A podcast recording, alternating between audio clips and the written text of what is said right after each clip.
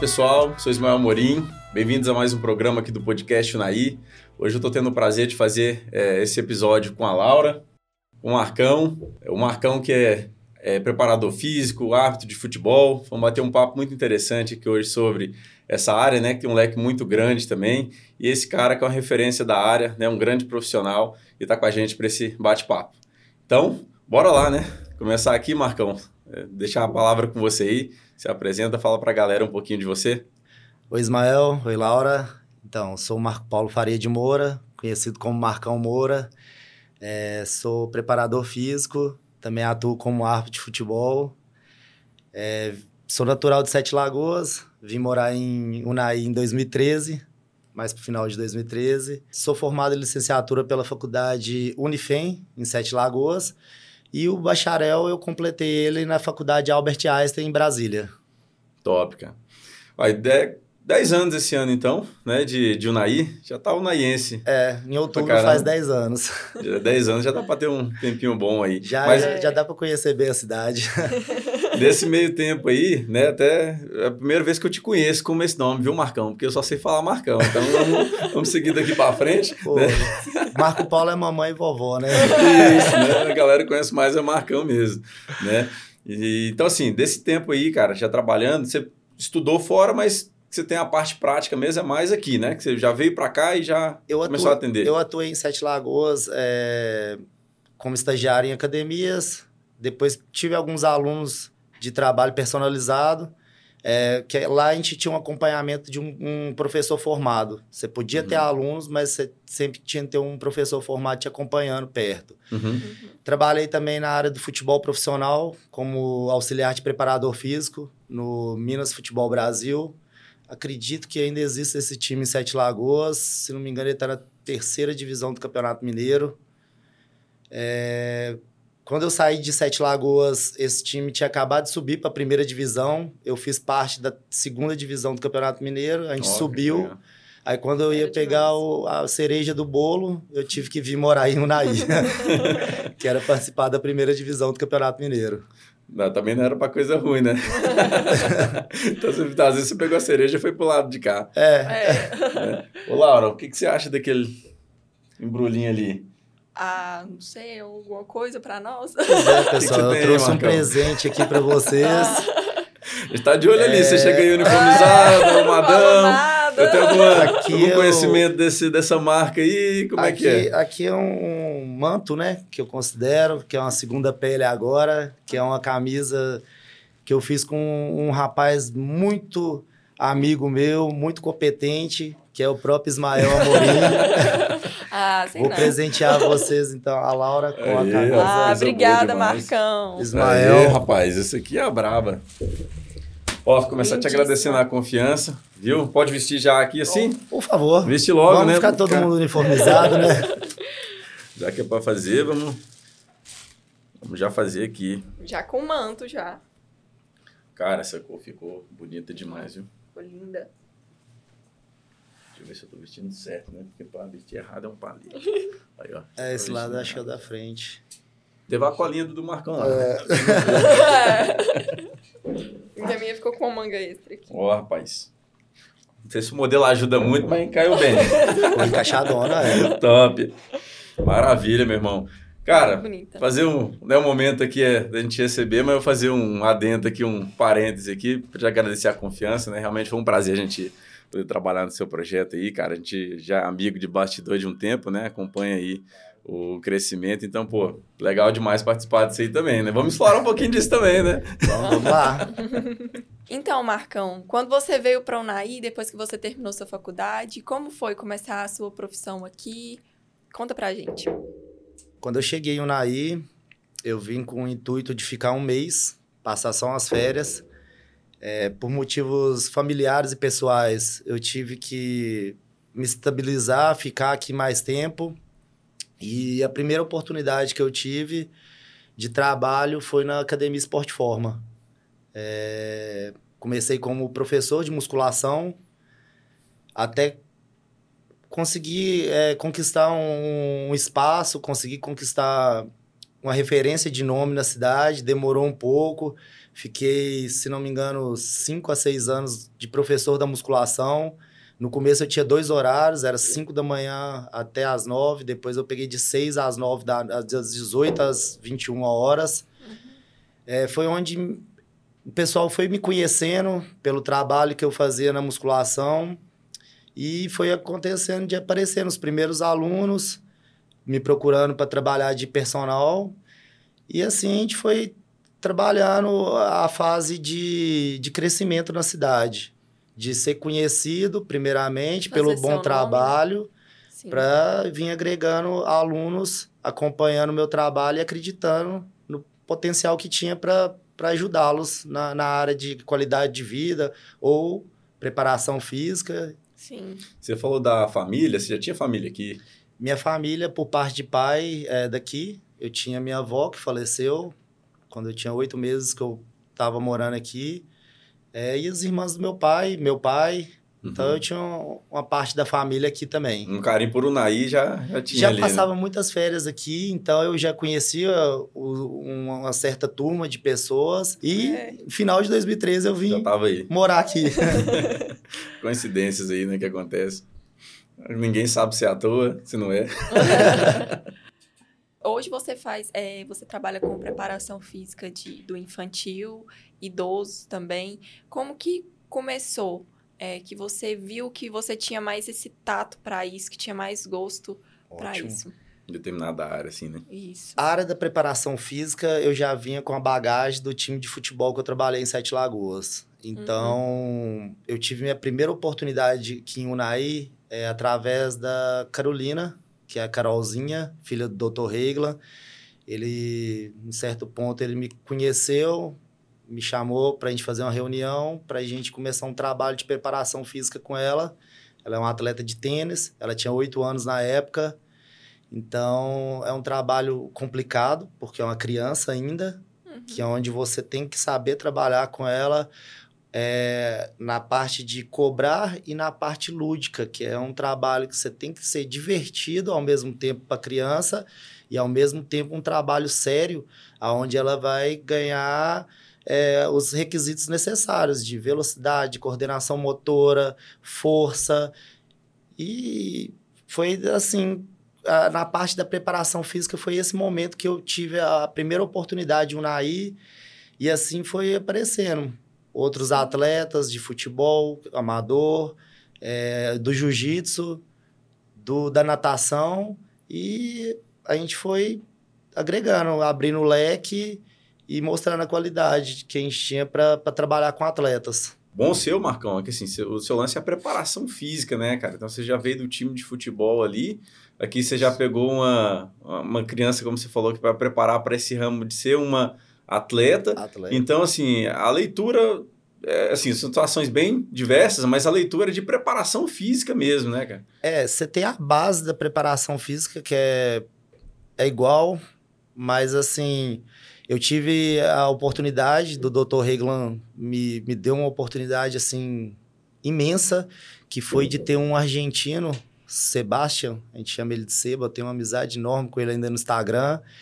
É, ele veio, ficou uma semana aqui, me passando tudo que ele sabia de preparação física na área do tênis, porque o tênis era uma coisa para mim que eu conhecia de televisão. Uhum. E quando eu peguei a Carol, o Dr. Regula me abasteceu com livros, me abasteceu com esse cara que veio, me agregou assim valores enormes. Sou muito grato até ao Dr. Reglan por isso. E a partir de, disso veio mais alunos do, do, tênis. Sempre tem uma procura de um aluno, um pai ou outro que procura para fazer uma preparação física para o filho, que quer competir, que quer começar uma vida atlética. Uhum. E o futebol, já tinha uma experiência, o pessoal foi conhecendo. É, eu fazia arbitragem amadora aqui em Unai. É, e fui conhecendo atletas de futebol, onde alguns lesionados, alguns queriam melhorar a sua aptidão física e foi encaminhando dessa forma. É bobo nada, né? Porque você já chegou na Sport Forma ali, que é né, uma referência também na, na área de, de, academia e já foi fazendo, né, Marcão, ali seus, seus pilares, vamos dizer assim. Trouxe Isso. especialidade, melhorou ela assim que chegou com o suporte que você recebeu ali, mas sempre também é, atuando né, na área como, como um todo. Isso é muito bacana, cara. Leitura É. ampla, né? A, a área da educação física é uma área muito ampla. Então, você abre o leque, você tem vários setores onde você pode trabalhar. Eu nunca deixei a essência minha, que foi onde eu comecei, a musculação. Uhum. Seja treinamento para qualidade de vida, seja um treinamento específico, uma questão de lesões, uma questão de, de, de reparo, ah, eu quero emagrecer, quero ganhar massa, hipertrofia. Então, é, a, a musculação em si me, me deu total base para conhecer é, todas as áreas que eu atuo hoje. E Marcão, na preparação física infantil, você falou aí que é, tem que ter muita, muita é, atenção, porque é uma criança, né? Tem que ter a parte da diversão, mas tem que ter a parte da disciplina. Como você trabalha isso com as crianças? Que eu acho que é uma coisa assim muito interessante, porque criança, a gente vê criança como divertir. E hoje nós estamos numa geração que é muita televisão, né? As crianças estão tendo acesso muito cedo a telas, que é redes sociais, é, vídeos, que aquilo ali tá gerando, tendo uma geração mais, mais é, Acomodada, talvez. Né? acomodada, sedentária. Isso. Cara, na minha época de criança, a minha mãe buscava a gente na rua pra ir pra escola, pra ir pra sair com ela, pra fazer as coisas. Sim. Hoje a mãe tem que tirar o menino de dentro de casa e falar, vai pra rua, menino. Vai brincar com os meninos na rua, porque, igual você falou, é uma geração que o pessoal tá muito envolvido a, a celular, computador, e estão perdendo a essência. É um rouba-bandeira, é Sim. um bet, pique-pega. Os meninos Ele não nem sabem. sabe o que é isso mais. Tem, tem menino que não sabe. Perdeu o tampãozinho de um dedo. Perdeu o tampão do dedo, chutar o meio-fio, chutar a bola na rua, brincar de golzinho na rua, não existe. Você não vê isso nas ruas mais. Não, nem pique esconde. Você não vê, você não vê a criançada na rua até 10 da noite, o pai gritando, vem pra casa. Não tem isso Você mais. não entrar, você vai Hoje em dia, acho que o pai fica assim, menino, vai pra rua, vai ver seus amigos, vai andar de vai bicicleta. sair. É, Aí o menino fica amigo, porque tá todo mundo querendo Peraí que eu vou chamar Não, ele aqui no meus, Instagram. meus amigos estão aqui na- no celular aqui, mano, já tô conversando com eles aqui. Isso. Então, é, Laura, é muito complicado porque antes da pandemia ainda você podia ver isso. Depois da pandemia é, ficou o pessoal muito preso em casa. Sim. Então, é aí que a criança conheceu muito o celular, conheceu muito o computador. Os jogos online começaram a, a, a dominar a cabeça desses meninos. Sim. Teve uma interferência de cultura mesmo, então. você Isso, observa, assim, teve tipo, uma interferência de cultura. E, e dependendo da cidade que você está, é, não tem é, apoio na base ou na, no incentivo ao esporte infantil. uhum. Você não Verdade. vê é, campo de futebol, é, são poucos. E muitos estão abandonados. Até aqui, o Naí mesmo, a gente vê muitos assim. Falta, falta estrutura ainda para você poder trabalhar com a, a base, que a gente chama de base é as crianças, é Uhum. onde começa tudo. Vamos colocar um exemplo, futebol. É, na cidade que a, gente, que, eu, que a gente mora, o Naí, a gente tem dois campos públicos, o estádio e o campo do Cachoeira. É muito pouco. Teria que ter um em cada bairro, se possível. Uhum. Sim. Para quê? Para tirar as crianças de dentro de casa, colocarem elas para praticarem uma atividade de alta e média intensidade, onde elas vão aprender a coordenação motora, elas vão aprender a agilidade, velocidade. É, quando você pega uma criança e vai trabalhar com ela, você tem três fatores que eu falo que é essencial.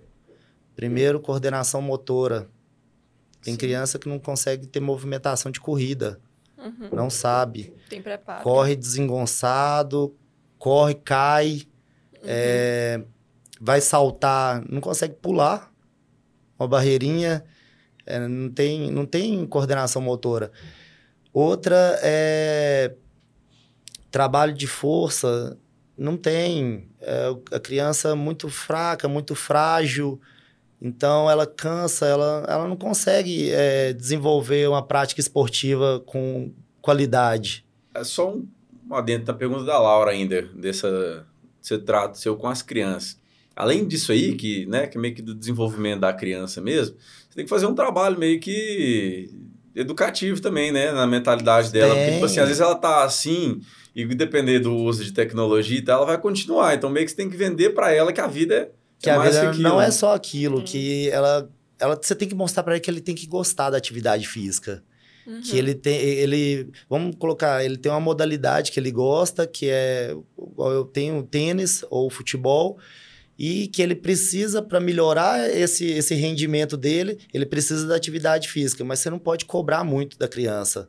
Você não pode ser duro demais. É, porque senão. Você tem que ser firme uhum. a um ponto que ela entenda o que você quer passar, mas ao mesmo tempo você tem que ser muito amigo e a criança te vê como uma criança ali também que, que gosta de estar perto de você, de treinar, Sim. aonde você consegue fazer ela sorrir no meio do treino ao mesmo tempo você dá uma chamadinha de atenção e ela não vai ficar cabisbaixa. É. Uhum. Ela não vai desmotivar ela. Não vai desmotivar. Ela vai entender que aquilo ali é para melhora do, do, do, rendimento dela. Um termômetro, e, né? E fazer as crianças sonharem também, né? Porque às vezes ele tá treinando, tá preparando para um, um jogo de tênis. Olha, você foi muito bem nesse jogo, você vai ser melhor no próximo. Daqui um dia você vai Isso. jogar em, fora e tal. É fazer ela sonhar também. É, eu tive um... Exemplo de, de atleta, né? Que ela, quer, que ela admira é... e tal eu tenho, assim, uma, uma base muito boa, porque a Carol tem cinco anos que eu trabalho com ela, desde os oito anos de idade, agora ela está com 13.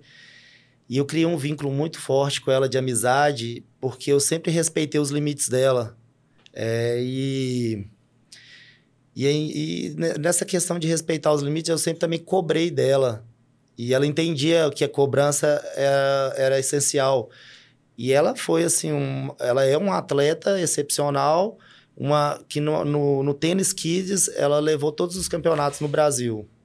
Assim, foi três, foi três anos, três anos que ela, Com ela, 13 anos. É, ela já tinha uma, uma qualidade própria do tênis, uma qualidade que ela da batida na bola, da do, do tempo de reação, aí a preparação física veio só para agregar na questão coordenação motora, velocidade, resistência e potência muscular. Então, ela, ela virou uma, uma, uma, atleta kids, assim, com três anos, que ela levou todos os maiores campeonatos do Brasil. Copa Guga, Banana Ball, é, Copa São Paulo, se não me engano que chama, Campeonato Brasileiro, em dupla e também o individual. Então, assim. Será que tinha gente querendo fazer dupla com ela? Cara, eu nunca tive a oportunidade de acompanhar ela num campeonato, porque os campeonatos eram fora, então. Uhum. Agenda também, né? É, minha agenda aqui de trabalho, eu nunca conseguia. Eu acompanhei ela nos jogos aqui em Unai, que foi em campeonatos internos aqui. E, cara, é muito bom você ver seu atleta ali, você ver aquela criança que você começou com oito anos e ela batendo bola, ela ganhando, pontuando. E você fala assim, caramba, eu faço parte dessa história. É, hoje com 13 ela vai brigar se tá chamando ela de criança. Mas é uma pré-adolescente, né? Ainda, ainda assim é uma criança. Pra mim não, você não deixa pra de mim ser, não né, vai cara? deixar, tem cara. Tem que te dar essa, essa moral. Eu, eu vejo assim, a gente tá assim treinando em casa, ela tem um painel lá muito bacana dela pequena, eu olho assim, eu falo assim, Carol, eu lembro de você desse jeito. Hoje em dia ela é uma menina de 13 anos, gigante, quase do meu tamanho. Então eu olho para ela e falo assim, gente, como é que muda, né? Uhum. A atividade física evoluiu o corpo dela. É... Você acompanhou isso aí? Acompanhei de perto. Agora eu tenho o Benjamin, começou comigo com uma semana antes de fazer sete anos, ele tinha seis. Agora a gente já está um ano trabalhando, ele está com oito. Filho do Arthur e da Lorena. O filho da Arthur e da Lorena. E, é assim, é ótimo, cara. É muito bom você trabalhar com ele. É um, é um menino muito esperto, muito é, dedicado. É, Esforçado, né? É, é igual a Carol. Eu vejo ele, o que eu via na Carol. É uma, uma criança... Você já consegue reconhecer, né, algumas coisas. Uma criança que vai ter um futuro atlético. Ah, pode ser que vai ser no tênis, pode ser que seja em alguma parte esportiva. Ele sempre vai dar bem com algum tipo de esporte. Para as crianças é correto então dizer que seu trabalho, mais do que aquilo que você foi designado, né, de missão, igual a Carol do tênis, agora o Benjamin também e tal, Sim. mas fazer ele amar o esporte, talvez seja antes de mais nada a missão inicial ali.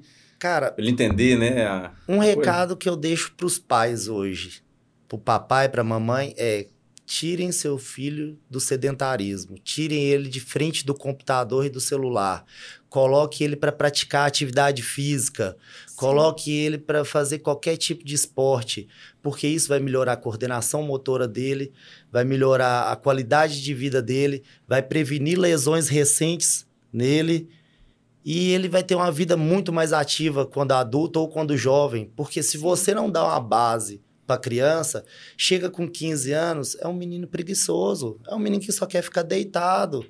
Ah, Sim. mãe, vou ficar aqui no computador. Ah, pai, tô assistindo televisão. Então, é, o exemplo vem de casa também. Se você não é ativo, você acha que seu filho vai ser?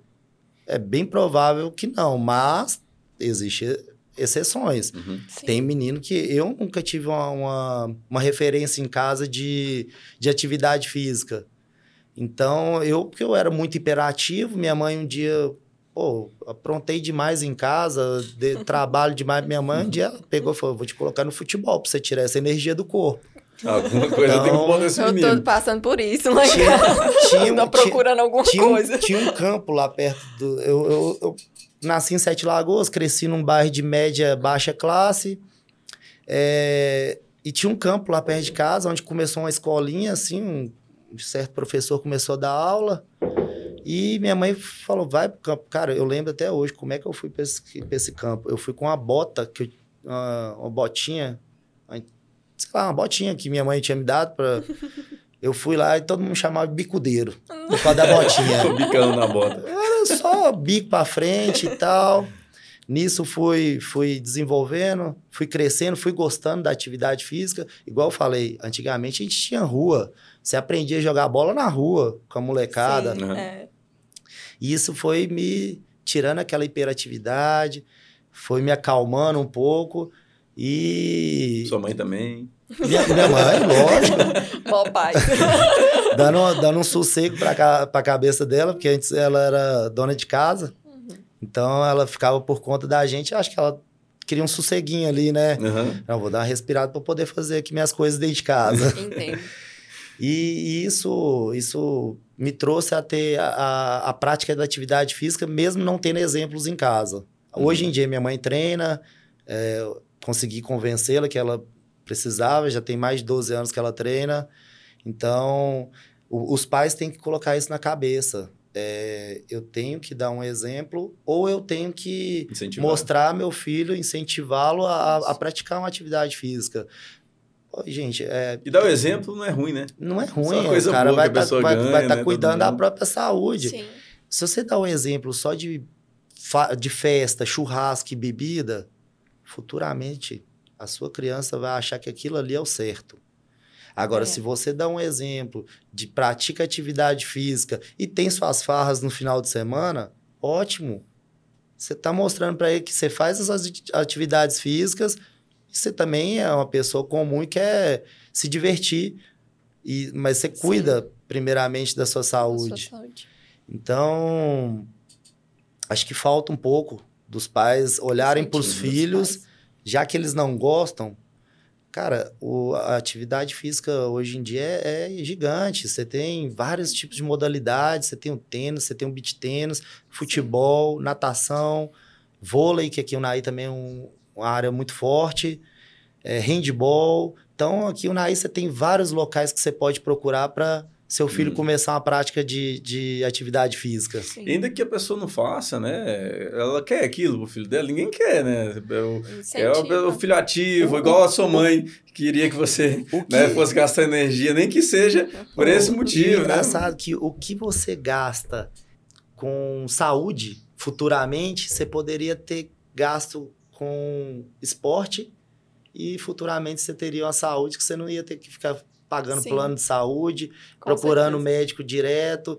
Ah, tem que ir no endócrino, tem que ir no clínico, tem que ir no ortopedista. Por quê? Porque você ter uma vida ativa sua qualidade de vida ia melhorar muito. Sim, e Uhum. se você quer, eu acho assim, eu como mãe hoje eu penso, se eu quero acompanhar meu filho, né, brincar com ele, que, né, o meu filho mesmo tem energia para 30 crianças. Imagina. É, se você quer brincar com ele, quer estar ativa, quer participar da vida dele, poxa, eu quero ver meu filho formar, eu quero ver meu filho casar. Então eu tenho que ter saúde, eu tenho que ter preparo para acompanhar a vida dele. Muito, muito. É mesmo. pensar primeiro em você, você como pai, primeiro em eu, minha saúde, né? E pensar que eu quero ter essa, essa relação com meu filho, acompanhar ele, ter, ver a vida dele. E a atividade física começou agora a ser maior depois da pandemia. Quando, é, antes da pandemia, é, o nível de sedentarismo no, no, no Brasil, em geral, era muito alto. Hoje em dia, o pessoal tomou um pouco mais de consciência, mas ainda assim precisam muito conscientizar que para ter uma, uma pessoa ativa futuramente, ela tem que começar da base. Da base. A base é tudo. Até legal isso aí, porque se jogar para você uma, uma pergunta para a Laura também participar com a gente aqui da resposta. Pergunta, Marco, é a seguinte: é, aproveitar você aí, né, como profissional, pessoa que orienta, e a Laura aqui também como mãe, em relação a aquela situação que às vezes o, o pai ou a mãe, num cenário aí que a gente sabe que a criança demanda, né, investimento em estudo, é, é, desenvolvimento geral e tudo mais, mas que pode pensar que é caro, né, esse acompanhamento de um profissional, de alguém assim, para você responder para nós do que você observa na prática dos benefícios que você vê, né, na- nas crianças, como profissional também talvez uma orientação geral e a Laura aqui como mãe também, né, a importância que ela vê nisso, é, se ela pensa assim também ou né, o que ela pensa sobre essa, esse investimento mesmo também, já priorizando na saúde, talvez na cultura, né, no momento que a Sim. criança está na formação dela ali, sobre o que ela pensa ou deve pensar sobre atividade física que adulto vai né, é, ter uma influência ali, com certeza. Ótima pergunta. É, Muitos pais procuram para a prática de atividade física, seja funcional, seja é, uma modalidade específica. E quando a gente repassa os valores, é, ah, mas é uma criança. É uma criança que necessita de prática de atividade física para a qualidade de vida dela. E, e muitas vezes os pais é, acham caro o valor, ah, mas é uma criança. Mas o pai, na hora de comprar uma caixa de cerveja, não reclama com o dono do, do, do comércio. Então, é, eu acho que quando o pai consegue ter uma condição para colocar o filho para praticar uma atividade física, eu acho que é necessário. É como eu falei, é, são vários benefícios que a criança tem com a prática de atividade física. Então a gente fica. é, a gente tromba muito nessa questão de valores. Talvez para você, na verdade, até mais difícil, né? Me corrija se eu estiver falando bobeira, mas é, igual você já falou, a criança ela precisa entender ainda todo esse contexto da atividade física. A pessoa, quando ela procura já adulto, ela já entendeu que ela precisa. É, ela sim. precisa. Então, se além de você, você ter que fazer o seu trabalho, você ainda tem que criar aquela mentalidade na criança, da Isso. importância e tudo mais. Você tem, que- você tem que colocar a criança de uma forma que ela vá gostar do que ela está fazendo. Uhum. E, e nem sempre é fácil. Nem sempre é, é tão fácil, porque tem coisa que criança não quer fazer. Ah, tem criança que não gosta de correr, tem criança que não gosta de, de atividade física. Que, por quê? Porque eles estão muito focados com a cabeça na área tecnológica. Sim. Eles esquecem que eles têm essa parte de, de, de corporal, de atividade. Ele, ele tem um desenvolvimento agora na fase criança, futuramente, com certeza, ele, ele vai ser um- um- uma pessoa mais ativa. Então, certeza. ele vai agregar, ele tem que agregar valores quando pequeno, para futuramente ele manter essa constância, de saber que a atividade física é, é benéfica para a vida dele. Então, Marcão, eu como mãe, é, eu tive uma base em questão de esporte do meu pai. Quando ele era novo, ele praticava tudo quanto é tipo de esporte. Nós tem lá as fotos dele. E tanto que ele contava, saía do vôlei, ia pro basquete, tirava a camisa, já suado, ia pro basquete, depois tirava a camisa, ia pro futebol, um campeonato atrás do outro, um jogo atrás do outro. Então, quando eu, eu e meu irmão cresceu assim, ele falou: não, vocês têm que fazer alguma coisa. Ele deu o chuteiro do meu irmão, você vai jogar futebol, Laura, você vai jogar vôlei. então, eu tive essa base, essa base. Mas eu vejo o Gabriel assim, o, o meu filho, é, eu já imagino ele assim, sabe? De, de, de, de chuteirinha e tal. Eu, eu quero isso para ele, eu quero essa qualidade de vida, tanto para ele, quando ele for um profissional, seja o que ele quiser ser na vida dele.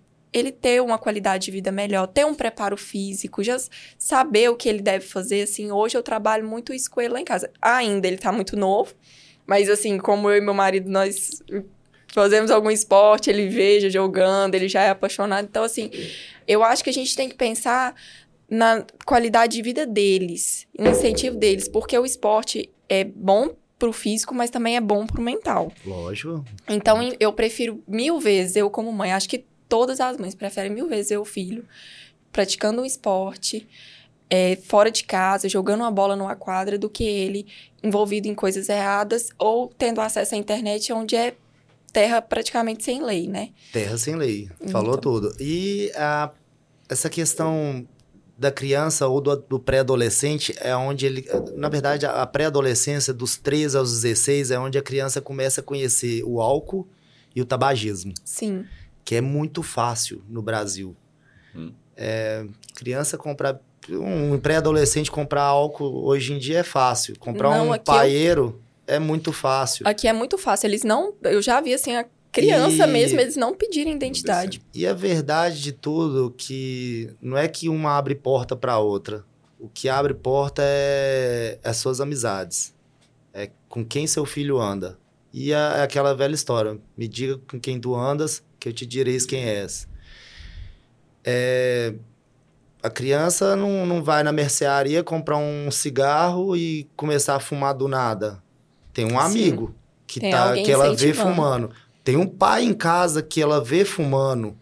Tem o um irmão, tem o um tio. que Alguém. Eles acham que isso é bonito, que é. isso é bacana. E quer estar tá no meio, né? E a, a, o pré-adolescente, principalmente, não a criança, a partir dos 13 anos, ele começa a ter a vontade da curiosidade. Uhum.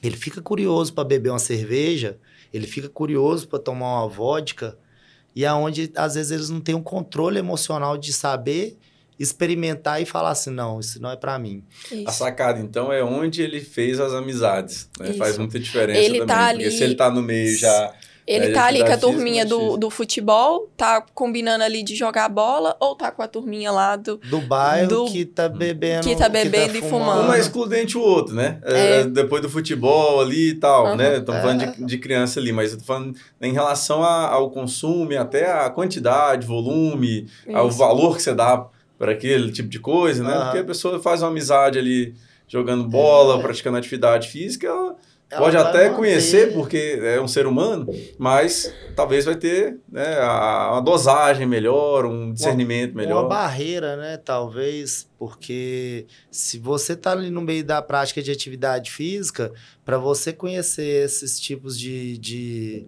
de drogas que ah, são vendidas, né? Sem, sem restrição, que é o cigarro e a bebida, é, ele vai evitar, porque ele tem a prática de atividade física. Agora, quando a pessoa não tem nada e tem um exemplo dentro de casa, vendo a pessoa fazendo, ela vai, consequentemente, Sim. ela vai querer experimentar e vai gostar também. E se Sim. tem gosto e experimenta, é, gosto que eu digo pela atividade física, experimenta, é, vai atrapalhar o desempenho e performance dela. Isso. Né? Uhum. Então já pesa mais no, é, na, na quantidade. É isso que aqui. eu penso. Que ela vai preferir meu. Não, eu não vou. Ah, vamos, vamos ali, terminou o futebol, vamos ali tomar um, não sei o quê. Não, não, amanhã eu quero jogar bola cedo. Amanhã. Isso. Entendeu? Amanhã eu quero estar tá bem. Não, eu não mexo com isso, não. A, a rede social, para mim, ela agrega valores quando você fala em parte de motivação. Sim.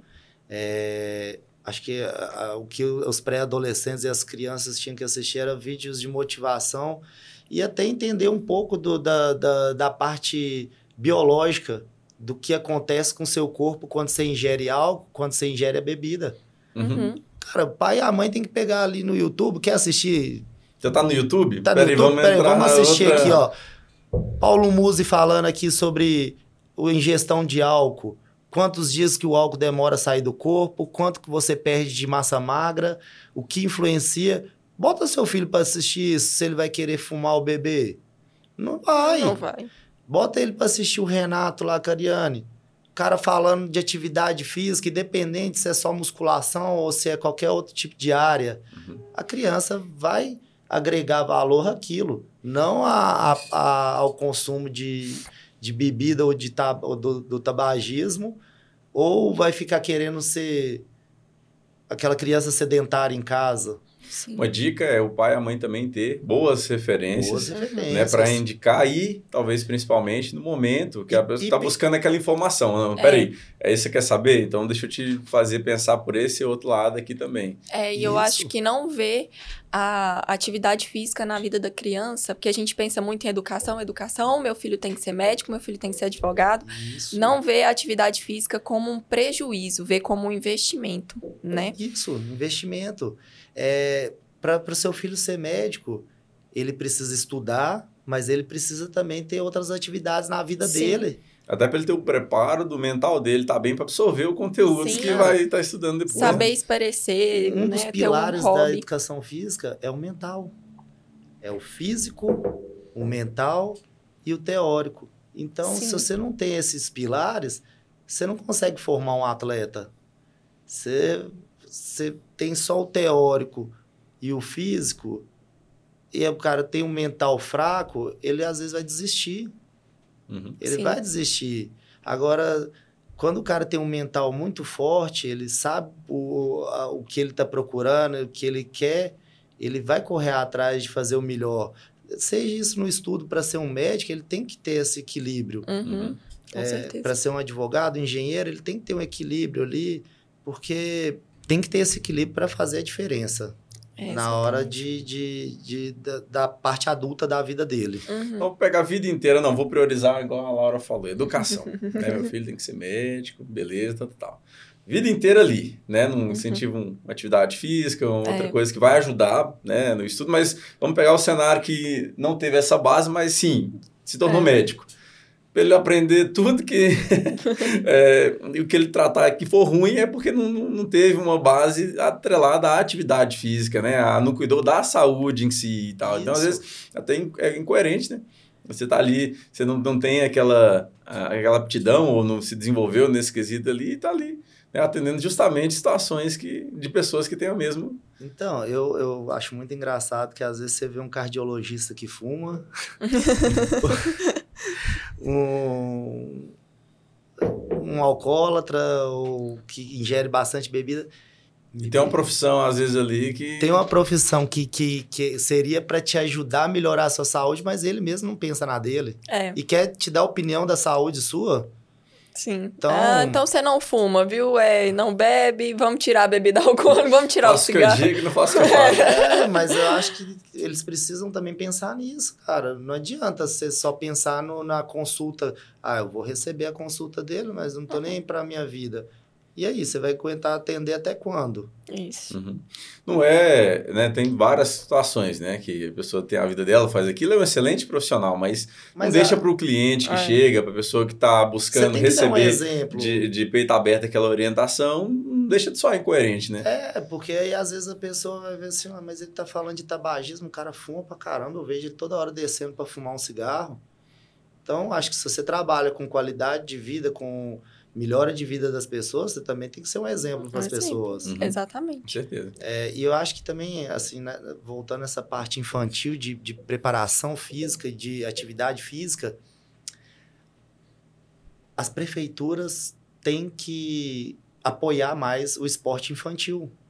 Sim. Tem que ter projetos, tem que ter campeonatos, tem que ter muita coisa que às vezes não acontece. Uhum. É, eles se preocupam muito com, a- com o adulto e esquecem da base, da onde você tira frutos. Uhum. Sim. Porque o adulto você não consegue tirar muito fruto, é só uma diversão para a pessoa ali, Uhum. aquele campeonato de futebol, aquele Uhum. campeonato de vôlei. Agora começa a- a investir na base. É, para criança pode ser uma profissão Cê- mesmo, pode Você ser vai, né, você vai ter uma talvez carreira. uma carreira profissional, você vai diminuir o número de pessoas indo é, procurar hospitais, porque Uhum.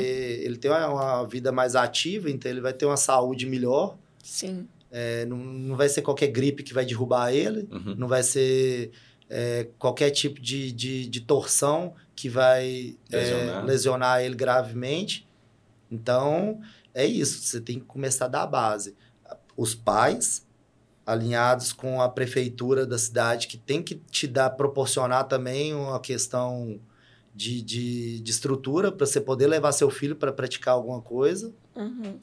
e mo- mostrar à criança que isso é necessário para a vida dela. É necessário estudar? Demais. É necessário ter atividade física? Também. Uhum. E essa Sim. nunca é demais. E essa nunca é demais.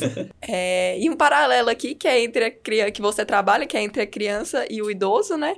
É, como, como que funciona essa questão do idoso também? Porque a criança ela é aquela ali mais ativa, que tá, chega cheia de energia para gastar. Isso. Ô, trabalhar com idoso é muito bom, gente. É um papo bacana demais. Principalmente quando você pega um idoso que tem história para contar, Ah, é gente. bom. Você faz o treino e ele vai contando a história. Quando olha pro relógio, acabou. E assim, eu acho muito bacana quando o idoso procura para fazer atividade física. Ele sabe que ele perdeu muito tempo. Às vezes, ele naquela época, ele não tinha essa cultura de atividade Uhum. física. Uhum. E quando ele olha para si e fala assim, cara, quero mudar minha vida, quero ser mais ativo, porque eu sei que eu tendo sendo mais ativo, eu vou ter uma qualidade de vida melhor, eu vou, eu vou viver mais. Uhum. E, e o idoso é uma coisa assim, é como se fosse uma criança, só que adulta, né? Que você tem que começar ali do básico, trabalho de força, trabalho de coordenação motora também, trabalho é, de potência, e é gostoso, porque assim, lógico que você não vai chegar no idoso e fazer o mesmo trabalho com um adolescente ou uma criança, mas assim, é um trabalho bem detalhado, bem mais calmo, Uhum. bem assim, é gostoso de fazer, sabe? Mas o que tem em comum, parece que você falou antes, você está falando agora, é que seu trabalho assim consiste em identificar e fazer cada um chegar no seu limite, né? Isso. Tanto idoso quanto a criança. A diferença é que o idoso já tá- extrapolou talvez um pouquinho o, É, o limite ah, ali, você ta- tem que resgatar muita Talvez coisa. assim, cê- primeiro você tem que fazer uma pesquisa com, com, o seu, com a pessoa idosa que você está trabalhando. Ah, então é, tem essa conversa. Tem, antes tem que ter uma conversa antes. é, e também tem que ter uma conversa com os pais, saber se o, se o menino tem alguma limitação, se ele tem Uhum. algum problema coronariano. E o idoso é a mesma coisa. Você tem que saber se a pressão dele pode subir até quanto, o batimento. Você tem que saber se ele já teve alguma fratura, alguma coisa que limita algum movimento dele. Uhum. E quando você estiver trabalhando, principalmente um trabalho de flexibilidade, onde o idoso tem muita dificuldade, porque quando você vai ficando mais velho, você vai perdendo é, flexibilidade, mobilidade, você, sua musculatura, sua, sua estrutura óssea vai começando a, a, a curvar, né? Que a gente fala. Você, adulto, você tá aqui. Quando você vai crescendo, a tendência é aqui. E ele procura atividade física para não ficar assim. Para ele ficar com uma aparência bacana, Uhum. para ele saber que ele consegue subir uma escada sozinho, que ele consegue andar sozinho sem a ajuda de uma muleta, do andador. Uhum. Isso. Então, é, Resgata até a autoconfiança a mesmo. autoconfiança. Você trabalha com o psicológico da- da- do, do idoso também. E é, eu acho, eu, cara, é, idoso é muito bacana trabalhar. Né? É muito teimoso? Também. Mas é, é, um teimoso, é um teimoso gostoso. Aham. Que, tipo Mas é assim, aquela. Quando você tem esse lance mais igual o seu trabalho é, né, Marcão, da amizade, assim. Tipo, o cara, não, não vou fazer mais essa última, não. Você vai, porque eu sei que você quer fazer não sei o quê. É, É, você então- lança essa, ou então você fala não, você não quer fazer, não, aí você bola um outro exercício que serve para aquele grupo muscular que ele vai fazer. Aham. É porque às vezes ele não gosta, nossa, eu odeio fazer peito, beleza. Vamos fazer aqui um. Eu odeio fazer o supino, porque eu tenho medo da barra cair, beleza, vamos fazer uma flexão. Então, No chão você não passa. você, vai, você vai descer até onde você conseguir e vai subir. Então é a mesma coisa, você, você adapta um treino para o idoso, quando ele está mais ra- rabugento, aí você, você, tenta, você tenta tirar essa, essa, esse estresse que ele tá Sim. brincando, conversando, falando da coisa que ele gosta. Idoso gosta de tudo, gente. Eles conversam bem demais, é É gostoso história demais. demais, é né? história. É bom pra muita todo coisa. mundo, né? E pra você que não vê nem o tempo passar ali, Não pra vê. ele que, falando de uma coisa que ele, do história dele, que ele gosta, É, que se sente bem, ele, vezes- ele absorveu melhor o treino que você passou pra ele. E o idoso, ele sente a vontade de conversar. Eu acho que ele fica, às vezes, um pouco sozinho e tal. Sim. E quando você pega o, idoso para conversar, a, a- a aula rende tanto que, igual você, eu falei, ela puf, foi. Uhum. E ele tá satisfeito que ele conversou, ele contou história, você deixou ele falar. Então ele, ele fica Socializou satisfeito. bacana. Ele fica É. satisfeito, ele fala assim, nossa, ele me dá atenção. Eu tenho uma, uma, uma aluna, gente, ela é muito fera, é a dona Marluce. É, eu treino quase a família toda dela. Ela tá com 72, se não me engano, agora. Ela fez uma cirurgia é, no joelho. é, ela tinha um desgaste muito grande na cartilagem. Então ela teve que colocar prótese. Ela fez no joelho. é, e começou a fazer a fisioterapia. E é engraçado que ela, ela é mais delicada, uma senhora. Uhum. Ela, a história que ela me conta é que ela morou muitos anos na fazenda. Na época era lampião ainda, a luz dela. Veio para a cidade, hoje em dia mora em apartamento e tal, mas aí ela fez uma cirurgia. Ela queria muito fazer essa cirurgia. Ela falava: Eu quero fazer, eu quero fazer. As filhas dela falaram: Então vamos fazer. Fez o primeiro joelho, passou apertado na fisioterapia. Eu sei disso, dona Marluce. passou apertado. Um amigo meu, fisioterapeuta Wesley, pegou ela para para recuperar e, cara, as, as filhas me contando, ela chorava. Mas foi lá e fez o segundo joelho agora, essa semana, quarta-feira. Por quê? Porque viu. Viu a- Né? que deu uma qualidade para ela de, de andar, de tudo. Agora vai voltar para recuperação, Wesley. Pega pesado com ela. Depois já, já, já sabe onde é que vai. também, Depois né, é comigo. então é, é muito bacana você ver o idoso querendo a qualidade de vida. Uma senhora de 72 anos. Sim. Não é uma pessoa é, de 30. Igual eu tenho ah, outras pessoas que têm lesões e, e- e querem voltar a praticar atividade física, praticar a, a, a, a vida que ele tem um sonho ainda de, Uhum. de viver, de fazer alguma coisa, ele procura a melhora na Sim. atividade física. É, e o legal, assim, você falando dela, é alguém que precisou ver o que, que é você não ter aquela mobilidade, você sentir uma Uhum. dor, você sentir é, uma limitação de uma coisa que você já fez. Uma coisa que você não fazer, você não conhece, né? Outra Ah. coisa ela fez, ela sabe o que, que ela pode ter de qualidade de vida. E você perder aquilo lá, por mais que doa, igual você contou aí que ela né, chegou a, a chorar, tudo tem um preço, as coisas não são fáceis, né, Marcão? Então tem um preço. que Vai doer também ela, ela ficar Cara, com dor em casa. Isso. Então é melhor ela, ela doer recuperando, uma recuperando condição do que... ficar com aquela dor constante. É, a dor que ela vai sentir é passageira. É na fisioterapia ali só. Na- só na recuperação dela. Uhum. Mas aquela dor que ela sente com desgaste, com tudo, Todos ela vai ter dias. todo dia. to- Uhum. Mudou tempo. É dor. é, acordou e tal, às vezes não consegue firmar. Então, assim, você vê que ela procura uma qualidade de vida, Uhum. ela andar, ela conseguir se, se locomover sozinha, sem precisar de tá estar. Sim. E assim, né, um, um- às vezes a pessoa ela pensa que agora tem a oportunidade, trabalhou a vida inteira, ralou a vida inteira, e agora tem a oportunidade de aproveitar a família, os filhos, os netos, netos. é, fazer, é, muitas pessoas gostam de fazer um- uma comida, né, geralmente eles vêm com já uma comidinha boa. Não, eu treino ela na casa dela. Ela, tem- ela, faz, ela faz uns biscoitos lá, cara, que se você não se segurar, você fica tomando café e biscoito. Já tem que ter uma aula na sequência pra você. É, tem que ter uma aula, porque senão se ela fala, não, senta aqui, vamos tomar um cafezinho. Fica. E fica. O papo rende. Então, assim, eu penso que é, aquela pessoa, ela quer participar. Hoje ela tem o tempo de participar da vida do- dos familiares, então ela quer ter aquele prazo ainda com qualidade. E a pessoa pro- procurar para ter uma qualidade de vida, para não sentir dor, para conseguir fazer as coisas, para não se limitar, né? Muitos, eu acho que o, eu tenho experiência lá do meu avô mesmo. Ele falava, ah, eu não quero ficar velho, já velho. eu não quero ficar velho, não quero os outros cuidando de mim, não quero. ninguém. Eu não quero andar de cadeira de roda o então alguma coisa. E nunca foi atrás, mas assim, a pessoa, se ela não quer, ah, não quero ficar dependente dos outros, não quero ficar um idoso, né, ali doente, acamado, então. Rabugento. É, rabugento, reclamando de tudo.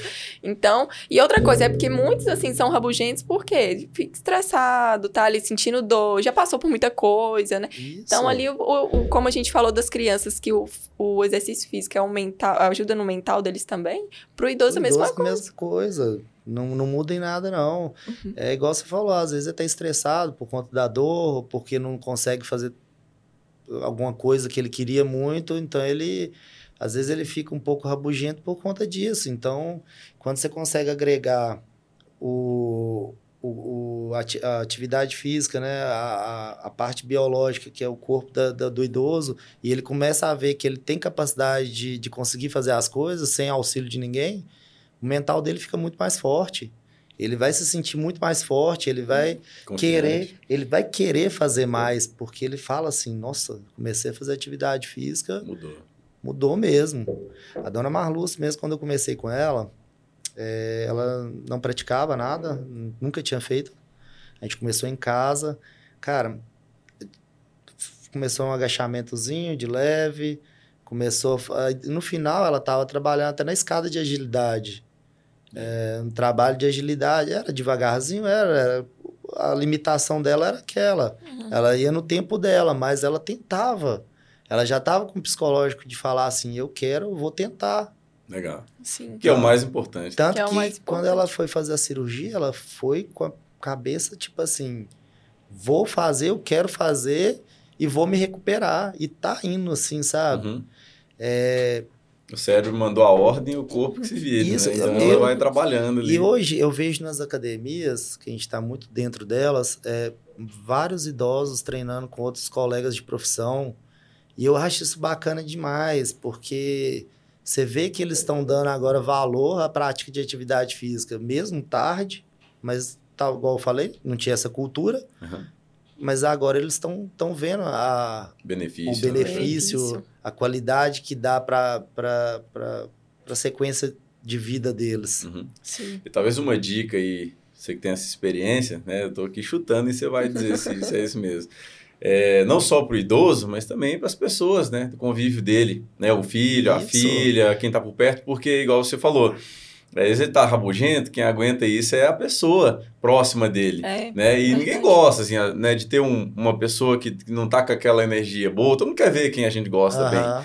né? Então, é, tentar pensar fora da caixinha, que não é só por causa daquilo. Às vezes ele já comentou de uma dor, de alguma coisa que ele quer fazer e não deu conta, que é, a atividade física vai ter N benefícios e vai acabar ainda com aquilo ali que, que, que dificulta talvez uma relação no dia a dia, né? Isso. Sim. E, além de tudo, é, a gente agregando crianças e idosos, é, o, é, o exemplo também de filhos ou de, de netos que praticam atividade física também mudam a vida do idoso, porque o idoso olha e fala assim, ah, vou lá, vou tentar fazer uma aula com meu neto e gosta. Uhum. Ou com meu filho gosta e vai continuar. Então, eu acho que o exemplo em casa é sempre essencial. Não só dos mais velhos, não dos mais só novos, mas dos mais isso, novos. dos né? mais novos, mais velhos também, para você entender que, que é necessário, que é, é benéfico também. Então, Marcão, aproveitando o gancho aí do, da questão dos, dos idosos, que você faz a preparação física deles, e muitos têm lesões, né? E você também tem essa especialidade em lesões. Então, Aura, hoje eu trabalho com alguns at- atletas, e eu, eu, eu considero todo mundo como atleta, sabe? Então, é, praticantes de atividade física que tem lesões, tem um exemplo, professor Riso, é, muito conhecido aqui, o Naí, é uma pessoa que fez a base no Flamengo, foi jogador da base do Flamengo, teve uma ruptura de ligamento LCA quando novo, foi para a faculdade, rompeu o segundo joelho também, LCA, e agora após LCA é anos, ligamento cruzado anterior. Ah. É, ele teve, fez a cirurgia nos dois joelhos de uma vez. Foi em, Nossa! fez em BH, fez os Deus. dois joelhos e muita gente falou, cara, você é louco. E ele me procurou, falou, Marcão, quero voltar a bater um, um, futebol, quero voltar a fazer umas atividades físicas com um pouco mais de intensidade. E aí, dá para trabalhar? Falei, cara, dá. Mas você tá preparado? Porque é dor, é dor, é psicológico e mais dor. Não tem como, cara. Você sai de uma cirurgia de dois joelhos de LCA, é muito dolorido para a pessoa. Então você tem que Imagina. também saber trabalhar muito isso, porque uhum. não é só chegar e meter o cara na musculação. Uhum. Você tem um trabalho de flexibilidade que você tem que voltar toda a flexibilidade, toda a mobilidade que a pessoa tinha, ela tem que ter depois da cirurgia. Mas é bom que você passou para ele já. Né? Ó, você sabe o que, que você está pedindo? É, é ele, tem noção ele, do que você está escolhendo? Ele, ele, já Ele foi né, sabendo né? que não ia ser fácil. Uhum. E... Mas é importante esse. Você tem que falar. Você, por... como profissional, colocar isso Porque na mesa. Porque às né, vezes a pessoa acha que operou, que a vida dela vai voltar a ser a mesma coisa. Gente, Sim. não adianta você operar o joelho e não fazer um reforço muscular bem feito depois. E sem combinar isso aí, né?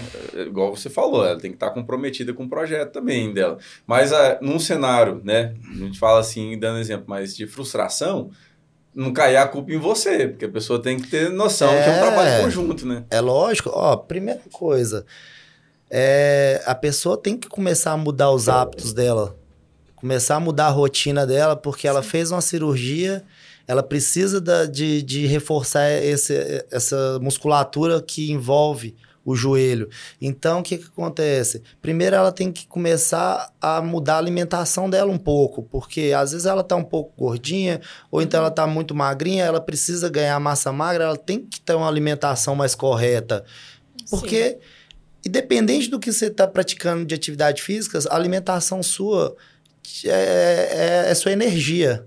Uhum. Se você não come bem, você não vai ter energia para treinar, você não vai ter ganho de massa. Então, é, trabalhar a alimentação não é só chegar e jogar o cara na musculação, fazer é extensora, fazer flexora, uhum. é, você olhar se está tendo um desequilíbrio muscular, você olhar se está tendo um desequilíbrio patológico para você transformar isso aí e equilibrar tudo de novo. É um trabalho muito grande de flexibilidade, porque o joelho dela tem que voltar a pegar no, o calcanhar no bumbum na hora que puxar.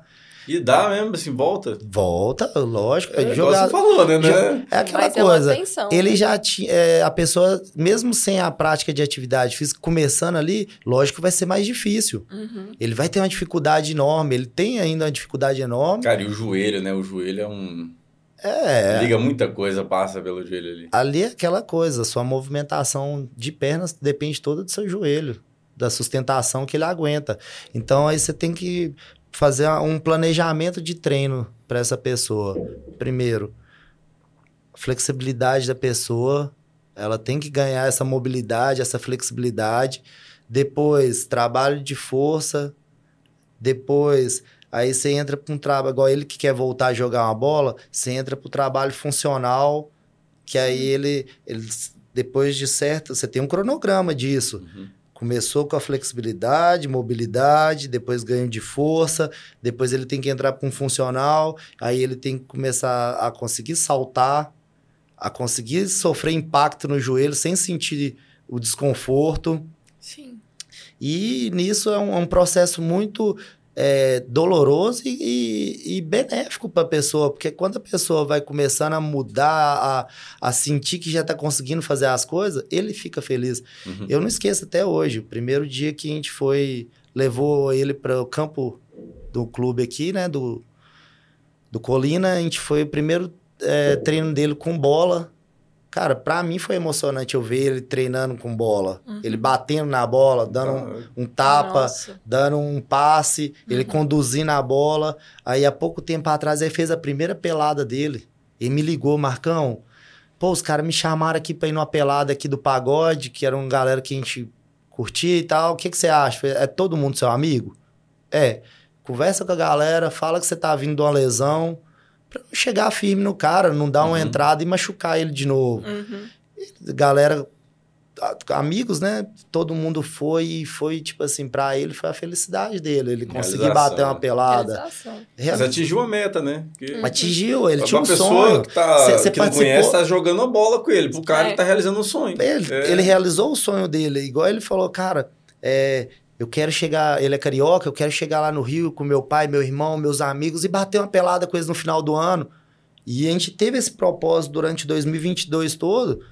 Então eu acredito que agora em 2023, quando ele for lá, o pai dele, que é um, também eu já ouvi falar que é um atleta, um, um senhor bem atlético, eu vi fotos dele. Então, vai ser para ele, vai ser realização. E você saber que você participou desse sonho do cara é gostoso. Eu tenho uma outra aluno também que é o Dinei, tá com jogador aqui da, da- dos campeonatos aqui da cidade, é, joga veterano já, o Master, não, Master não, é Sênior, se não me engano. Ele tem uma, um- uma ruptura de, de menisco, tá parcialmente quebrado, então ele sente dor, ele sente o desconforto. Ele começou a fazer aí o reforço, começou a fazer o trabalho de funcional, de flexibilidade. Hoje ele já tá jogando um campeonatinho, já tá chegando, entrando nos jogos 10, 15 minutos ali para cara que gosta da atividade física, que gosta de estar ali no meio do futebol, da, da prática, ele fica muito feliz. E, e- e você vê o cara feliz, o cara Tá vai atingindo o objetivo. o cara vai pro treino, às vezes ele chega no treino, no começo, antes disso, não, mas tô sentindo dor demais, tô... Não sei se eu devia ter feito essa cirurgia, não sei o quê, não sei se, igual o, o Dinei, não sei se eu faço uma artroscopia. E, cara, quando ele vê que ele tá conseguindo, a, a, a musculatura tá, tá conseguindo estabilizar o joelho dele, ele tá conseguindo fazer atividade, cara, o cara chega mais empolgado pra academia pra treinar. E aí, vamos treinar o que hoje? Do que você vê, né? Os né, reflexos psicológicos, Você vê que relação com outras pessoas. Você vê que o cara, é o, cara, positivo. o cara fica mais positivo, o cara fica mais robusto, né? Uhum. Mais Sim. presença, o cara fala assim, nossa, eu tô conseguindo jogar, não senti tanto. Ah, deu uma enxadinha, normal. Normal, vai dar uma enxadinha tal. Mas assim, o cara ainda não tem aquele desconforto diário que ele tinha. Uhum. É, e a parte de lesões, é igual eu falei, é, é um cuidado muito grande para você não, não, não acabar lesionando mais a pessoa.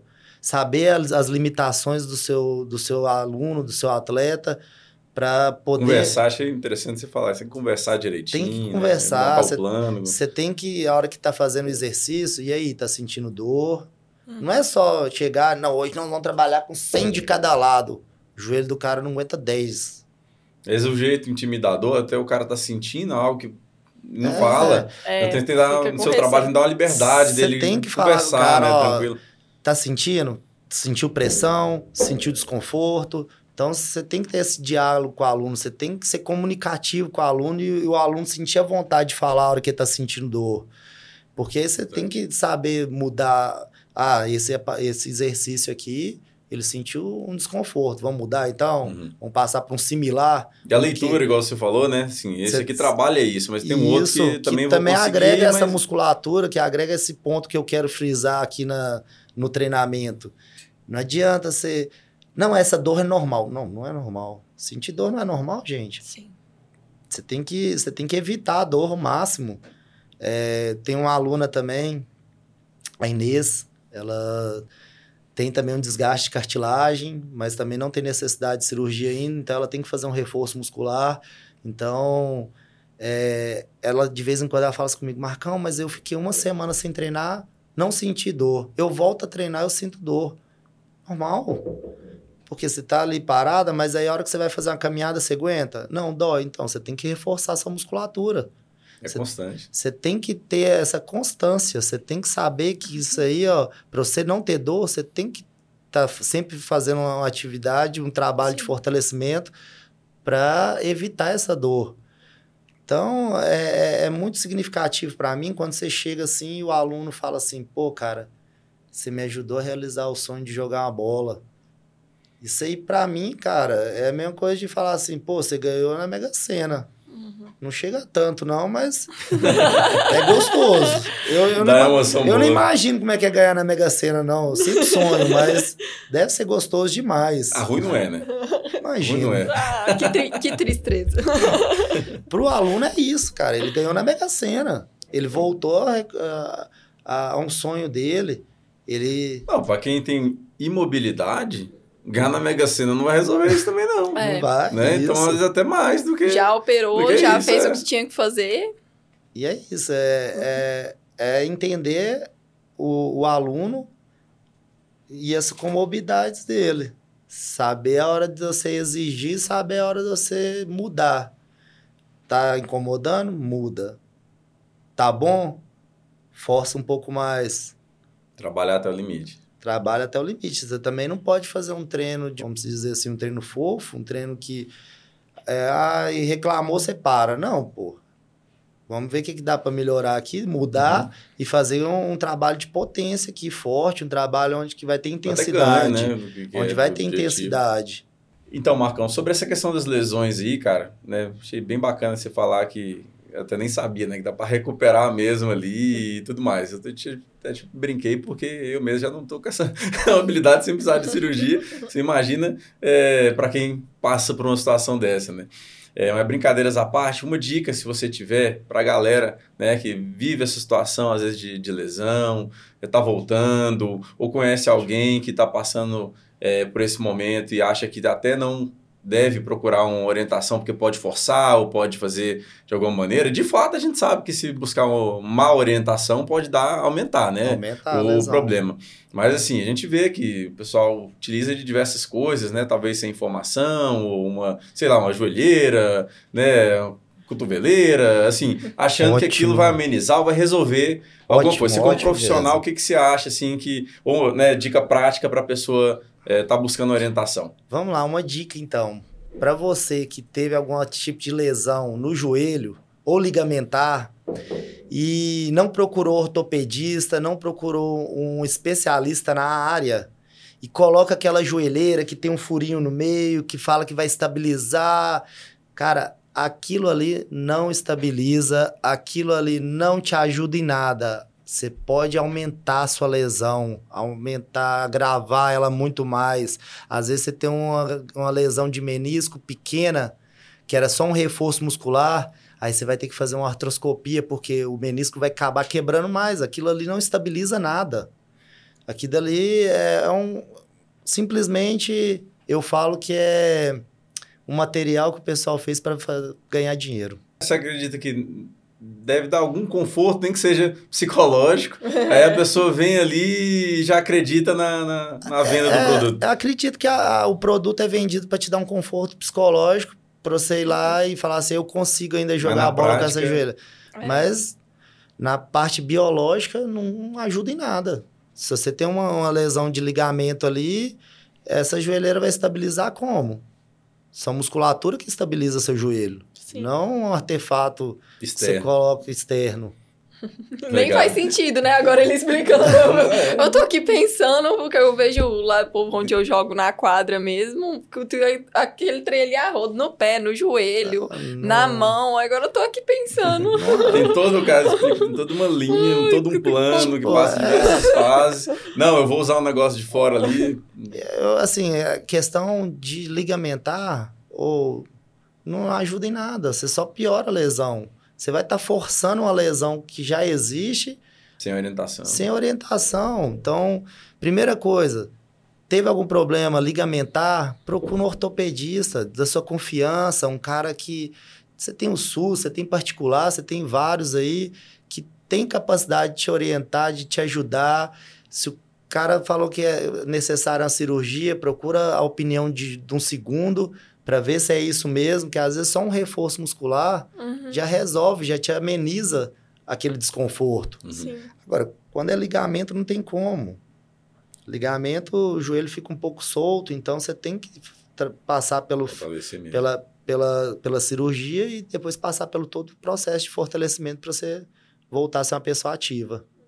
É, então, Marcão, você como preparador físico, também árbitro, como, como começou isso, esse, essa ideia de ser árbitro de futebol, né? É um, um assunto pouco falado, pouco conhecido, eu acho que as pessoas não conhecem direito como que faz para se tornar um árbitro, como que é o trabalho, né? Então, conta pra gente. Então, é, eu comecei a trabalhar como árbitro amador aos 18 anos em Sete Lagoas. Foi um convite de alguns amigos de academia que já sabiam que eu praticava a, a, a, o futebol, já tinha um conhecimento, me emprestaram um livro de regra e comecei a apitar o Campeonato Municipal de Sete Lagoas.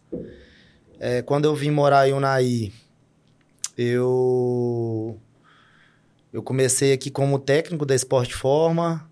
Aí, em 2015, eu voltei a trabalhar como árbitro amador aqui em Unai.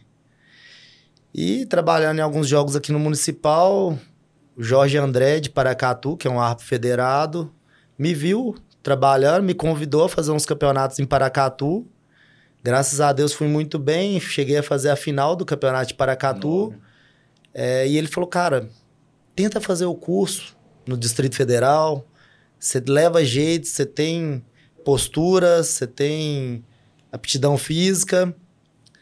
E eu já tinha pensado em fazer isso quando eu morava em Sete Lagoas, só que eu não tinha maturidade financeira nem maturidade para morar sozinho, porque era em BH, é, em Belo Horizonte. Liguei pro professor Lopo, é, conversei com ele em 2018, seria a turma do Sandro Meira Hit. É, só que na época, antes, foi antes da pandemia, era três vezes na semana presencial durante dez meses em Brasília. E eu pensei assim, cara, não consigo. É muita gasolina, é muita estrada. E isso aí ficou na minha cabeça. Continuei apitando amador.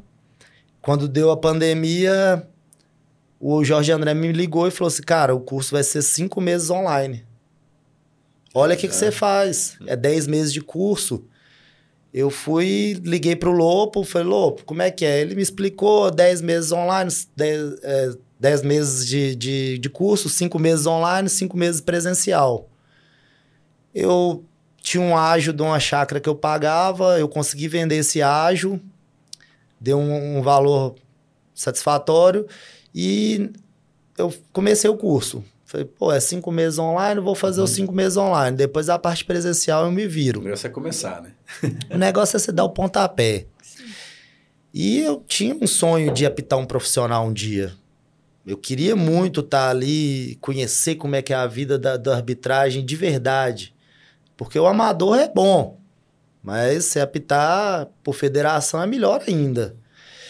E comecei o curso, foram cinco meses online, uma turma pequena. Nossa turma, acho que se não me engano, foi a menor até hoje. A gente, se não me engano, começou com 23 alunos. No decorrer do curso, formamos em oito. Então. Quase um terço quase um terço da turma. E o que, que aconteceu?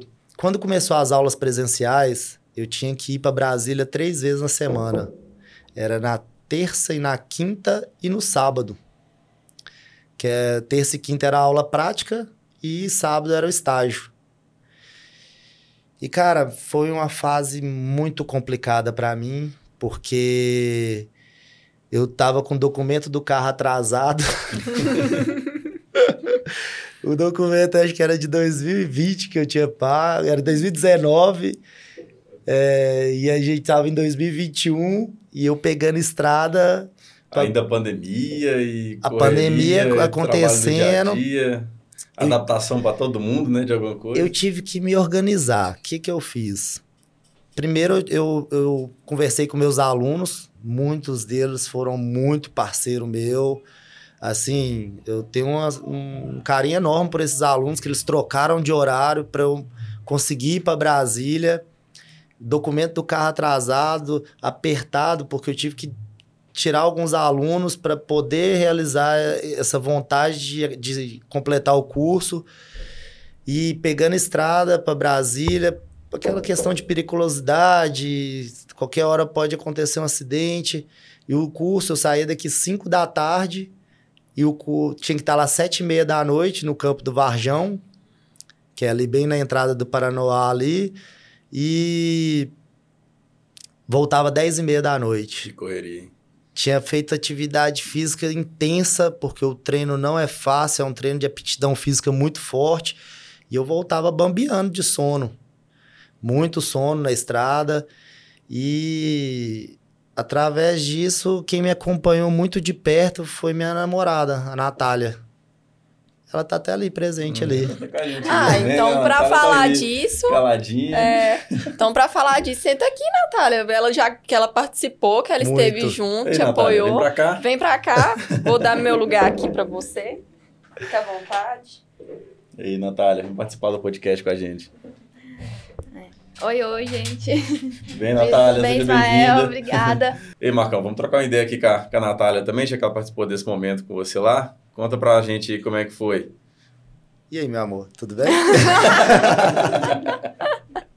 Natália tava caladinha ali, achou que ia tava, participar é, do tava só observando ali o podcast. então vamos lá, voltando aqui. Então, em 2018 eu ia fazer a turma do Beira Hit. Não pude, porque eram muitas aulas presenciais, 10 meses. Fui. é, em 2020 abriu a turma, que era semipresencial, né? Uhum. Seriam cinco meses online, cinco meses presenciais.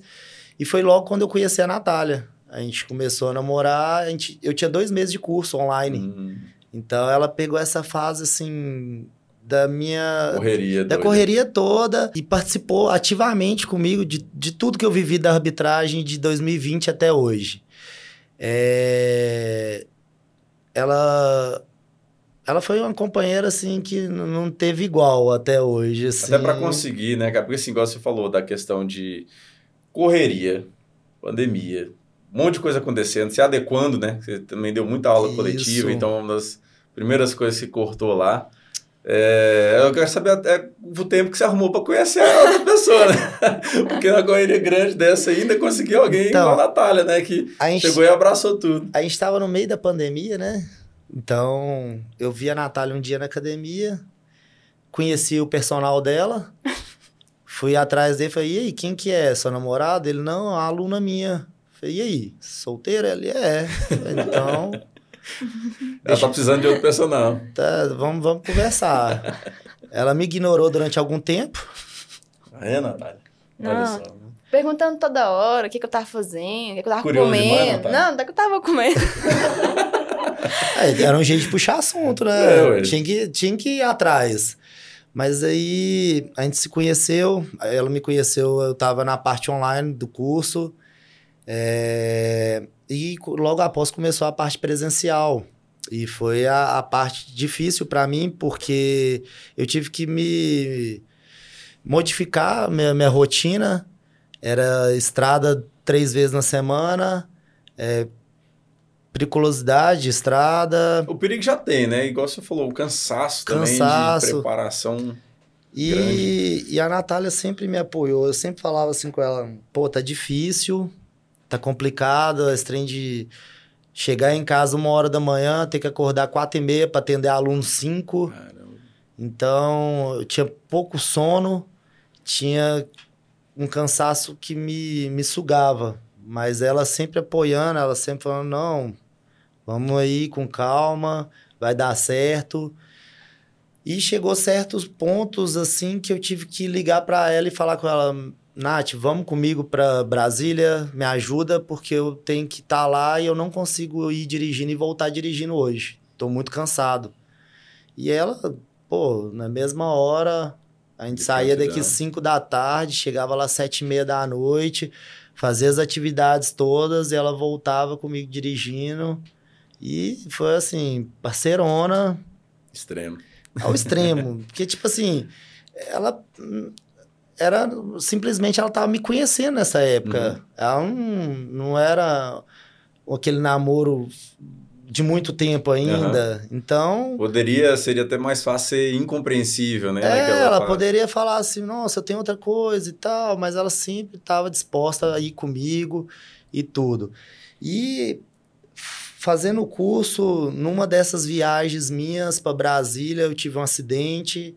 É, eu voltando ali pelo Jardim Botânico, a capivara atravessou na frente do carro Caramba. bati nela e, cara, foi muito tenso na época, porque foi. Eu já tinha o gasto da gasolina, da mensalidade do curso, e foi um gasto. Conturbou tudo. Foi um gasto, assim, que eu tive que dar uma manutenção no carro muito cara. E. E foi muito complicado, porque eu também estava numa fase, assim, financeira baixa. Uhum. E ela foi lá, me apoiou, foi comigo em Taguatinga, nós buscamos as peças do carro, é, me ajudou até financeiramente, me emprestando grana e para eu consertar o carro, porque eu não podia ficar sem carro. E eu tive um aluno meu também, que é um aluno meu que eu trabalhei, que eu trabalho com ele a preparação física, que é do Jiu-Jitsu Paladar, o Matheus Paladar, que, pô, ele na época ele me emprestou um carro. Fiquei uma semana com esse carro dele, indo para Brasília, indo para jogo.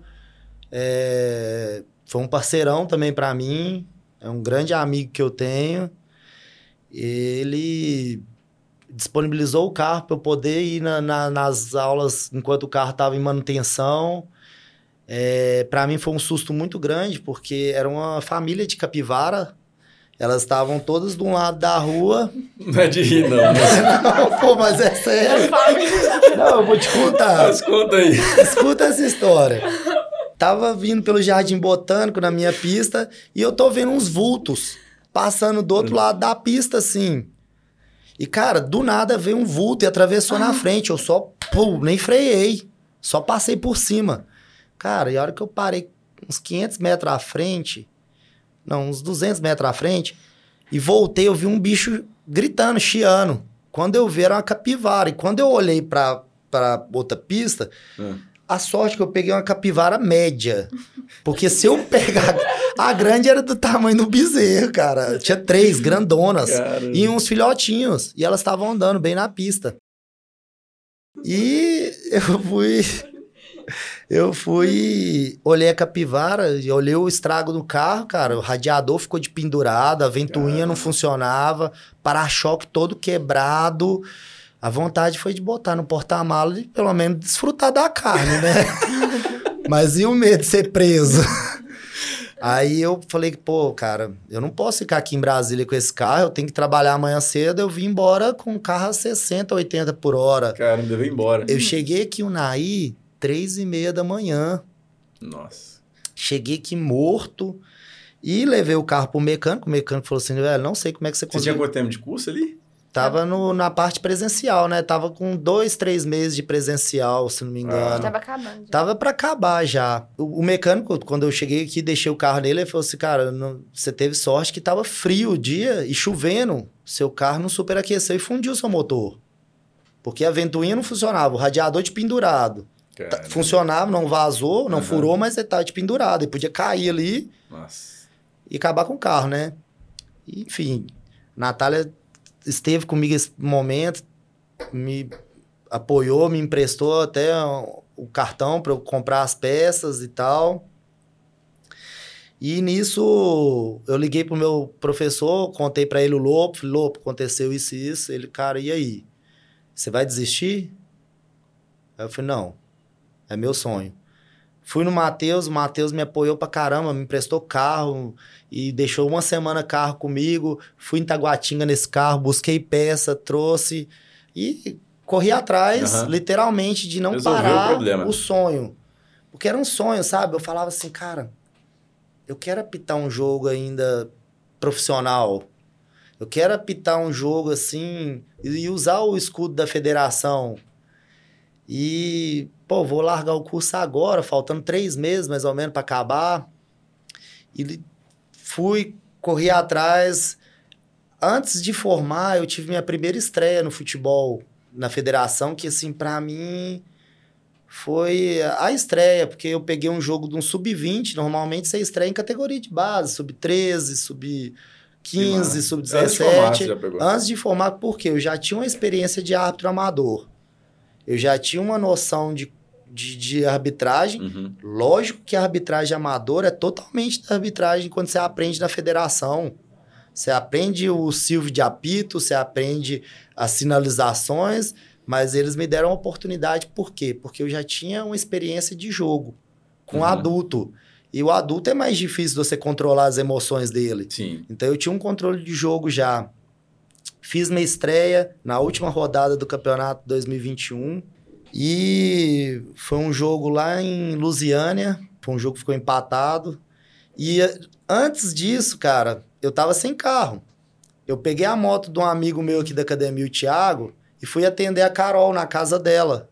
E voltando da casa da Carol, eu tive um acidente. Eu pra... Não era capivara. Não era capivara dessa vez, era uma caminhonete Nossa. que subiu uma placa de pare direto e pra eu não bater na traseira dela, eu desviei dela. Só que aí Cara. eu bambiei na moto, isso na quinta-feira, na quarta-feira, e eu tinha jogo já escalado no domingo, que era a minha estreia. Nossa.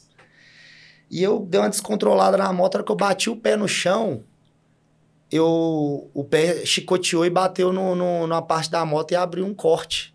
Um Nossa. corte aí, fui pro hospital, não caí de moto, mas tive esse corte. Cheguei aqui na academia e minha aluna falou: Não, você não, não tem condição de dar aula, vamos pro hospital. Ela me deixou no hospital, a médica que me atendeu, ela falou assim: Não, você vai tomar dois pontinhos aqui. Não, dois não, acho que era três. Aí eu falei assim: Mas aqui, domingo eu tenho um jogo, eu preciso jogar. Ela falou: Você tá doido? Você não consegue, não. Você é jogador? Eu falei: Não, sou árbitro. Ela: Não, se você correr esse ponto, vai abrir. Aí eu falei: Então não dá ponto, só lava esse trem aí Cara, fez um curativo, tem uma cicatriz até bonitinha aqui do local, e fui pro jogo em Lusiânia. Campeonato Candango, sub-20, última rodada, sétima rodada. Era um jogo é, que os dois times já não tinham chance de classificar, mas para mim era o jogo da minha vida. Para mim era uma estreia antes de formar. Então, eu fui para esse No jogo sacrifício. no sacrifício, cheguei lá, a gente faz um aquecimento antes do jogo, a gente... E nesse aquecimento, cara, eu sofri. Sério. É, a dor no Dor. pé tava imensa, é, o pé inchado, e o- quem tava comigo, os assistentes, eram dois assistentes experientes, que era a Kimberly, hoje CBF, e o Miller. E o quarto árbitro, um árbitro super experiente do DF, que é o Gildevan. E eles olharam e falaram assim: você vai conseguir? Falei, deixa comigo. E no decorrer do jogo, fui aquecendo o sangue, fui conseguindo correr, fiz uma boa partida. O Lopo, meu professor, era o analista, que estava lá de olho no jogo. A hora que acabou o jogo, nós entramos pro vestiário, graças a Deus, fizemos uma oração. Ele deu o feedback dele, do que tinha que melhorar, Uhum. do que ele gostou. E quando eu tirei o meião, ele viu o curativo, eles viram o tamanho do corte e eles falaram assim: não, mentira, você pintou o jogo desse jeito. Falei, cara, como é que eu ligo pro Lopo numa quinta-feira e falo com ele assim: caí de moto, não vou conseguir ir na minha estreia? Bom, for do jeito que for. Se o pé Uhum. caísse depois do jogo, eu ia, porque eu tinha responsabilidade daquele jogo. Era o jogo para eu começar a minha É. carreira. Que top. cara. E, e depois disso, cara, só veio bênção assim na área da arbitragem pra mim. Logo após eu formei, aí começou os campeonatos, sub-11, sub-13, eu fui participando, fui no sub-15 e nisso a Natália sempre me acompanhando.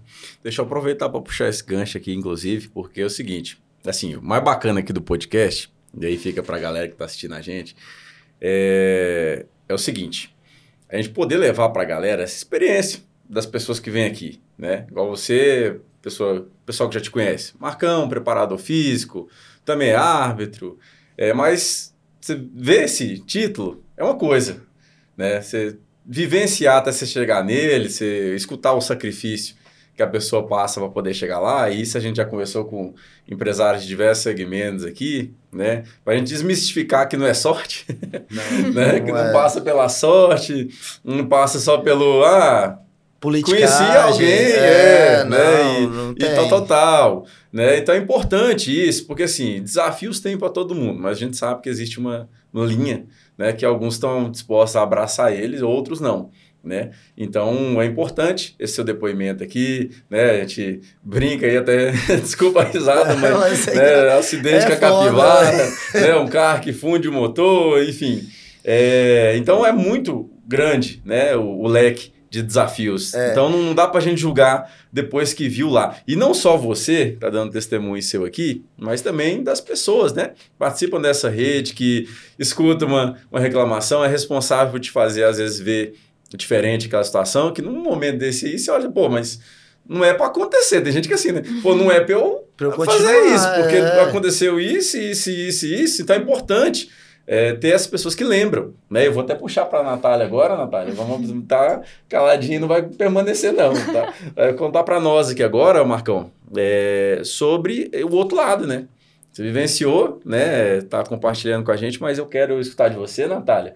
O que, que é isso? Né? Você que chegou no momento, estava ainda se conhecendo, né? Mas já tão conturbado, é, você ignorou o rapaz no primeiro momento, mas acho que depois você deu uma apaixonadinha, né? Porque ele continua no meio desses desafios todos aí. Conta para nós um pouquinho dessa experiência sua de alguém, né, que está uhum. acompanhando, que vivenciou isso junto com o Marcão. É, então, é quando eu conheci o Marcão, ele falou assim, ah, estranho de árbitro. Gente, o que que esse menino tá inventando na cabeça? Árbitro, o que que é isso? Apitar jogo, o que que isso tem na cabeça? É, eu falei, que que é isso? Aí até, tipo, ele me explicar que era o sonho dele, que tem todo um processo, né? Você começa na federação, até você chegar no Campeonato Brasileiro, tem as séries lá, D, tem você entendendo, né? Que tem A, B, C, D, uhum. até infinitas séries. É, o alfabeto todo. Até eu entender que era assim, não, ele realmente quer isso. E, tipo assim, o Marcão desde o início, ele não desiste, sabe? Ele era o sonho dele, ele era Acordava cedo todo dia, até eu tive que acordar cedo pra correr. Já mudou seu, seu esquema? Não, meu, meu esquema sábado, domingo. que eu gosto de dormir, Marco não tem que correr. Aí eu ia, corria com ele pra ele treinar, né? Corria, é, até hoje, né? Uhum. Só hoje, hoje é uma sessão. Hoje já acostumou mais. É, é, hoje é uma sessão. Só hoje, porque hoje tá aqui, né? Porque senão eu tava... é... Aí eu acompanhava ele, aí eu vi que ele era perseverante, que ele sempre quis, ele decidiu aquilo e ele não desistia. Igual. Você viu que não era um hobby, né? É... Porque tem gente que diz, ah, tá empolgado que isso aí tá, não, viu que era um sonho mesmo. Um sonho, aí ele estudava, que tinha uns cursos, ele lia, tem a... O, o livro de regras. O livro de regras, tem as regras do árbitro, a gente acha que não, né? até impedimento, você até entende o que é impedimento agora uhum. mulher, né? Tem que aprender o futebol. Tem que aprender o futebol. Mais. Não, até, eu até gosto de assistir. É bom, eu gosto de assistir. É. Então, assim, desde o início, quando eu vi o Marco que ele realmente queria isso, aí eu falei assim, não, é realmente, a futebol é, é, o sonho dele. E, e ele, tudo, assim, né, como árbitro, mas tudo que ele faz, ele vai ele persevera e não desiste, com tudo que aconteceu com ele, né? Até eu, fui, eu ia com ele algumas vezes. Você dirigia para ele, né? É, dirigia, porque ele gostava de voltar dormindo, né? Cansado, uhum. né? Por causa do, do treino. aí eu dirigia, aí teve final de semana que a gente dormia lá, que às vezes tinha jogo, por exemplo, sábado, domingo, aí tinha que ir pra dormir. Uhum. Aí eu ia dormir, assistir o jogo lá. Aí sempre eu ia, aí o engraçado, tipo assim, eu ia, Aí eu não torcia pra time nenhum, né? Aí o povo assim, o que, que essa menina tá fazendo aqui? Porque eu ficava na bancada, né? Tá torcendo pro ar. Quem que é essa menina que tá ficando aqui? E o povo xingando, e o povo não sei o quê. Mas aí, aí eu tava lá. Aí, mas assim, tem gente que pergunta, que time que você tá torcendo? Aí se eu falasse que era, Aí eu não podia falar também, que dependendo, né? O povo tava. Falei isso, não, aí eu tenho que inventar o nome do time, às Porque vezes. tava mais perto é, aí. Tá ganhando mais, né? Mas era. Tô torcendo era... pro, pro árbitro. É, pro árbitro. Bandeirinha. Não, e eu, eu cheguei pra ela e falei assim: olha, você vai assistir os jogos, qualquer coisa que acontecer, você tá ali assistindo o jogo, você não me conhece. Porque tem questão de torcida. Torcida, às vezes, é um pouco ignorante e vai para cima um familiar seu, uhum. de alguma coisa. Então, eu ficava com medo também dela assistir jogo. Dependendo do jogo que ela ia, eu ficava um pouco receoso, mas... Uhum. É, era, é muito, foi muito companheira nesse é ponto. o árbitro, né, cara? Pô, o árbitro, dependendo, é. ou foi bem demais, ou não Mas tem... assim, independente se ele foi bem demais, o time que perde nunca acha é. que foi é. bem. Uhum. Sempre tem um lance A ali. culpa é do árbitro. Sempre né? a culpa é do árbitro. Mas, é, voltando à história da arbitragem, cara, é, o pessoal acha que é fácil, mas a gente tem que estar tá numa partida, se a partida é três da tarde, eu tenho que chegar no estádio duas horas antes. Então eu tenho que estar no estádio uma hora. Então eu moro em Unai. Então eu tenho que sair daqui quatro horas antes do meu jogo. Então eu tenho que sair duas horas de estrada, mais duas horas lá com o plano de trabalho que a gente tem, que é conversar sobre o jogo, é debater sobre é, esquema tático de time e tudo. É, tem um bastidor bem extenso, né? Tem um cara? bastidor é extenso. E, tipo assim, independente se é base, sub-11, sub-13, 15, 17 ou 20, é a mesma coisa, cara. Você tem que estar tá ali focado. Você não pode ir ali para brincar, uhum. que é seu nome que está em jogo ali. Sim, é o seu futuro. é o seu né? futuro que está ali em jogo. Você está representando um escudo que não é um escudo qualquer, é o escudo que você quer usar, você quis fazer aquele curso, não foi ninguém que te obrigou. Legal. Então, eu vivo ali para representar a federação de verdade. Porque é o escudo que eu levo no peito. Literalmente, hora veste que- a camisa, a mas hora que vai eu- com seriedade. E outra, a hora que o pessoal fala assim, Marcão, que time você torce? Hoje em dia eu não falo. Não, tem muita gente que sabe. Mas... Quer falar aí agora? Não, não posso. Beleza. Eu, eu porque eu não torço mais para algum time, eu torço para arbitragem. Entendi. Ah, Brasil, Marcão, pô, você é qual time? Eu sou do- daqueles quatro ali, ó, de amarelinho ali, de preto ali, ó, os árbitros. Mas muito legal, cara, a gente escutando falar, né? Tem testemunho da Natália aqui. O sentimento, né? Dá pra sentir aqui na, na conversa, que tipo assim, não é É, brincadeira. não, tipo, os não. caras às vezes vê uma situação, né? Leva na brincadeira, acha que não é assim. Você tá aqui explicando pra nós, tem todo um É, contexto, um tem- bastidor tem- sério, Tem um um bastidor sério. processo grande até. E querendo ou não, você tem que. Você, você acompanha atletas que estão chegando no alto rendimento. Eu ainda não tive a oportunidade de apitar um jogo profissional eh, da Série B nem da Série A do Candangão. Fiz só reserva, que é o quarto árbitro. Uhum. É, fiz o, o profissional feminino. O profissional feminino eu fiz, que foi um jogo assim que para mim é, foi muito emocionante, que foi agora em 2022, que foi Brasília versus Ceilândia. Então foi um jogo lá no Defele, que é um estádio do Real Brasília. Então é, foi muito gostoso estar pitando Aham. um profissional. Você falar assim, ah, é feminino, é, mas o Minas Brasília é da segunda divisão do Campeonato Brasileiro. Então, É grande. é um time grande já. Outra coisa, esse ano passado para mim foi um ano muito especial, porque foi meu primeiro ano após ser formado. Eu fiz a final do Sub-13 das categorias de base. Cara, não É, é, muito rápido, né? não é assim. olhar assim, ah, não é... ele, ele apitou a final de um jogo de criança. Cara, cai lá dentro e fala se você vai bem. Se você não for bem, você não faz a final. O jogador profissional que a gente acompanha cada vez mais novos, né? Sendo negociado pra fora Pra e tal. fora. Eu não negocio antes porque não pode, porque é a criança que desenvolve, É, que vira e- aquilo que a gente vê. E, e no decorrer do ano, eu peguei umas quartas de final de um sub-15, apitei o sub-17 até, as- acho que se não me engano, foi a fase de grupo todos e fiz algum, algum mata-mata, se não me engano, não tô lembrando agora. O sub-20, eu fiz três jogos. é, eu tinha feito um jogo só, né? No Uhum. ano anterior, e no meu ano depois de formado, eu fiz três jogos do sub-20 e fiz um jogo assim que eu considero que é foi um jogo assim até hoje pra mim é, por ser um, um jogo masculino o feminino foi um- muito especial Uhum. mas um jogo que eu apitei É, sub- durante a formação, né, cara? Cada jogo É, ficando especial, que você sabe o preço que você pagou pra estar em E- cada um deles. né? Isso, isso, você sabe. E foi um jogo assim, cara, que foi lá no campo do Planaltina. É, foi Planaltina e, e Greval.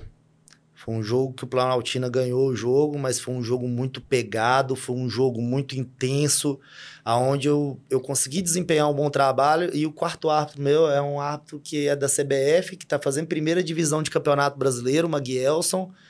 E o cara depois do jogo ele falou, cara, eu me surpreendi. Porque você é um cara forte. Para a estrutura física de um árbitro, eu tenho uma estrutura um pouco avantajada, porque árbitro Uhum. é mais franzino. Isso influencia total, né, cara? Assim, do respeito do pessoal É ali durante isso, o campo, aquela cara, decisão mais Você vê o Daronco, olha o tamanho daquele homem. Ali ele tem um respeito ali, tipo assim, de Físico mesmo, já presença. passa, né? Mas é, o esforço físico também seu num jogo é muito maior, porque você tá mais pesado, você gasta mais para você explodir, para você correr, Uhum. pra você tem que acompanhar as jogadas a menos de 10 metros, a 15 metros de distância, para você ter uma visão boa. Uhum. E nesse jogo eu, eu fiz um- uma boa partida, aonde eu, eu me senti realizado, sabe? Eu me senti bem naquele jogo que e lógico eu também já fiz partidas que eu saí mal, a Natália sabe, ela acompanhou uma partida que eu fiz mal, eu saí cabisbaixo e no outro dia eu tinha outra partida e eu não podia estar daquele Uhum. jeito. Porque normalmente lá, por eu morar fora, eu faço jogos sábado e domingo. Então eu tenho que dormir lá, então Uhum. eu tenho uma dificuldade assim que a gasolina sai do meu bolso para eu poder realizar um sonho.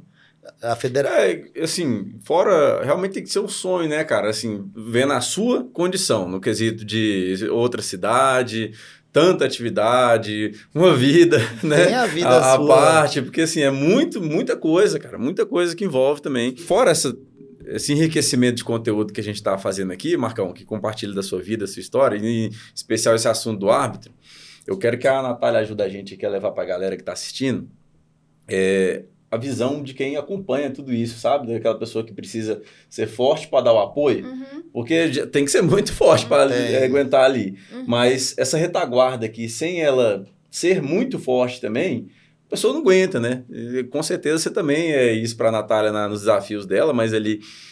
Conta para nós, Natália, assim, é, o que é isso na prática, sabe? Uhum. Porque namorar, né, ter uma vida ali é muito bonitinho, É mas os desafios que você passa, às vezes você poder, né, para a pessoa que você ama, você poder estar abraçando junto ali, não é menos que um desafio para você Uhum. também, né? Uma dica, talvez, uma coisa prática que você pode dizer para a galera que está assistindo sobre isso, Uhum. sobre apoiar o sonho de alguém, né? Vamos Uhum. até esquecer exatamente o que é o sonho aqui, mas uma coisa mais aberta, né, Uhum. para a galera sobre essa importância mesmo, né, desse papel que você desempenhou e desempenha na vida do Marcão. Então, uma dica que eu dou é assim, que apoiar a pessoa é muito importante, nem que seja uma mensagem ou um abraço, porque é, faz ficar mais fácil o sonho da pessoa, ela fazer o, o sonho acontecer, né? Então, acho que isso é muito importante. E essa vivência, né, no dia a Isso, dia, dia você, você dirigiu o carro, você fez muita coisa, vocês estavam se conhecendo. Hoje, você acredita que isso foi determinante para né, uma, uma relação mais Isso. sólida de vocês? Isso que ajudou bastante, né? Igual, é... Ah, eu ia com ele, querendo ou não, sabe, só vou com ele, né? Mas pensar que não, ajudou ele realmente a ele até treinar melhor, ele fazer um jogo melhor, ele apitar melhor o jogo. Então, isso foi determinante pra... Passa uma confiança pra gente, Segurança. sabe? Uma segurança, tipo assim, saber que você tem um apoio da, da pessoa que você tá do seu lado, que ela não vai desistir de você por conta que você tá tentando viver um sonho e ela tá te, te ajudando a viver esse Uhum. sonho. É, e, a- e abdi- ele abdicou de muita coisa, né? Esse no final de semana, que podia passar comigo, né? A gente tava lá, então... Esse ponto é, é essencial. É a- essa parte de abdicar de, de, de- da sua vida, velho. Você, pra você viver um sonho, e todo sonho não é fácil de viver, você tem que deixar algumas coisas de lado para um viver, alto, para né? pagar um preço. E você paga um preço de você ficar longe de família, você paga um preço de não ver sua namorada todo fim de semana, e quando você vê ela, cara, você tá tão cansado que você quer dormir, você quer descansar. E ela entende isso, ela não te cobra, ela te apoia. É, o lado financeiro também, porque quem, quem olha assim, o árbitro, quem tá começando, não, não, não tem um valor muito alto. Uhum. Então, tudo que eu ganho é, às vezes, a gasolina, manutenção de carro, para chegar onde eu quero chegar. E eu botei é, isso na minha vida, que a Natália mesmo, eu preciso treinar a corrida, eu preciso estar muito bem fisicamente e ela sempre me acompanhou. Ela não gostava de correr? Ela não gosta, mas ela vai. Ela vai comigo, ela faz o que ela dá conta e ela acaba, para o dela e fica lá, vamos, não acabou, continua.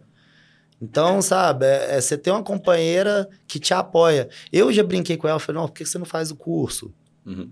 Porque para mulher chegar na CBF é, é mais assim, a, o- a trajetória é, um- é com menos é, empecilhos porque tem mais vagas, precisa Aham. de mulher. Precisa, né? de As mulheres às vezes esquecem disso. É, ah, mas a, futebol é só para homem. Não, cara, futebol é para todo mundo. Tá crescendo demais. o- Futebol feminino, é para todo mundo. E a mulher que quer ser árbitra, assistente ou árbitra central, ela, se ela desempenhar um bom trabalho, ela chega mais rápido, porque a, a- o caminho tem, tem mais vagas para Uhum. ela. E eu sempre brinquei com ela para ela fazer e, e falo com todo mundo. Se você tem vontade de ser árbitro, se você tem é, essa perseverança, pô, cara, vai atrás. É difícil? É demais, principalmente para quem mora a 170 quilômetros da, da- da- de Brasília, que tem que sair daqui cedo. Às vezes eu tenho jogo 8 da manhã, eu tenho que estar lá às 6. Então eu tenho que sair daqui às quatro da manhã. Uhum. E saio, cara. Pra saio. sair às quatro, você já acorda pelo menos três, Três. e vinte. E às vezes, assim, tem uma coisa, assim, uma- uma- um evento na casa da Arate, um evento que a gente quer ir, e eu Não tenho, dá. que, eu tenho que me abdicar. Dói, dói.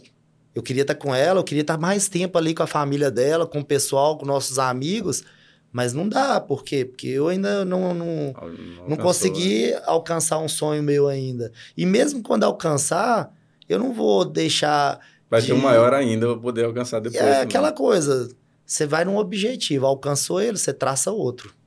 Maior e não ainda. pode parar. Você tem que sempre estar aí, ó. O dia que eu conseguir apitar o profissional, aí eu quero ter uma sequência, aí eu já vou sonhar com o escudo da CBF. Apitar a quarta divisão do Campeonato Brasileiro. Depois disso, terceira, segunda. O e se limite. chegar na primeira, aí nós vamos pensar no escudo FIFA. E vão trabalhar para isso. Ah, às vezes, Marcão, você tá velho, você tá com 33 anos. Pode ser. Mas a vontade é maior que muito menino novo. Mas a questão é, é justamente esse apetite, né, cara? Você tem. A fome. É, justamente. E a vontade de comer junto. Isso aí é, vale mais que até a faca e o queijo na mão, né? É. Porque o cara que tá ali em Brasília já, né? o tem cara que, é, que tá mais novo E, cara, e tal, tal, tal. Se ele não quiser, se ele não, com vontade, isso. desejo de verdade, e olha né? pra você ver como é que é as coisas. Eu, eu, eu, eu falo isso até porque eu achei muito bacana por parte do, do Sávio Pereira Sampaio, um árbitro FIFA de Brasília. É, e eu gosto de falar porque nos dias de treinamento que a gente tem, que é todo mundo junto, é CBF, é FIFA, é todo mundo junto ali dentro do campo. E, cara, é, a gente tem todo ano 10 dias de pré-temporada. A minha começa agora dia 17 de janeiro. E são 10 dias intensos, onde você já tem que chegar bem para os caras verem que você tá bem para sair é, quem, quem tá melhor com aptidão Uhum. física e tal, quem que ainda precisa melhorar. E o Sávio um dia acabou, ano passado, né?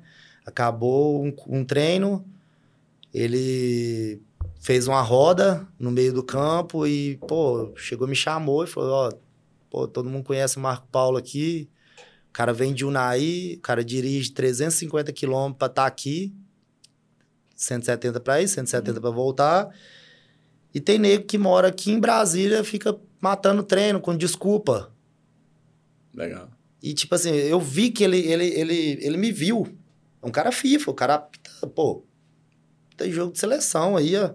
Você não tava ali ele- anônimo, igual talvez você mesmo me- achou que tava. Eu achava que eu era só mais um ali que tava tentando uma vaga, mas Sempre o, tem alguém o vendo, cara né, tava cara? de olho. E nessa fase também, cara, foi tão apertado essa- esses 10 dias de pré-temporada que era bate e volta. Não tinha como eu ficar em Brasília, que eu tinha meu trabalho aqui de, Uhum.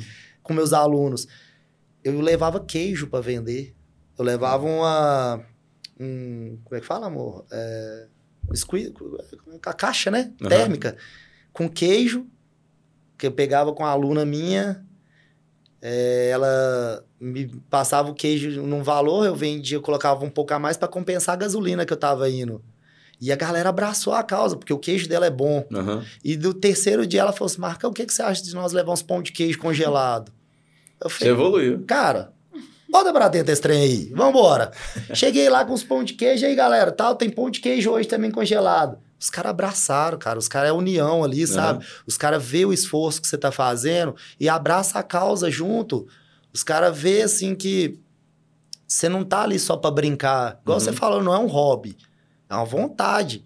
É um desejo de você chegar ali um dia, entrar num estádio e tá lotado e os caras gritando, juiz, pai, pai, gritando, e eu sei lá, cara. Você Realizando seu você sonho. tá realizando seu sonho, você tá pitando um jogo grande ou um jogo profissional, dependendo do tamanho do jogo, você tá realizando aquele sonho, você, foi por seu esforço. Sim. Não foi ninguém que te empurrou e falou assim, Ismael, vem cá, sai de fora, eu vou te colocar ali num jogo top pra você já alavancar. Não, cara, Uhum. é, é escadinha.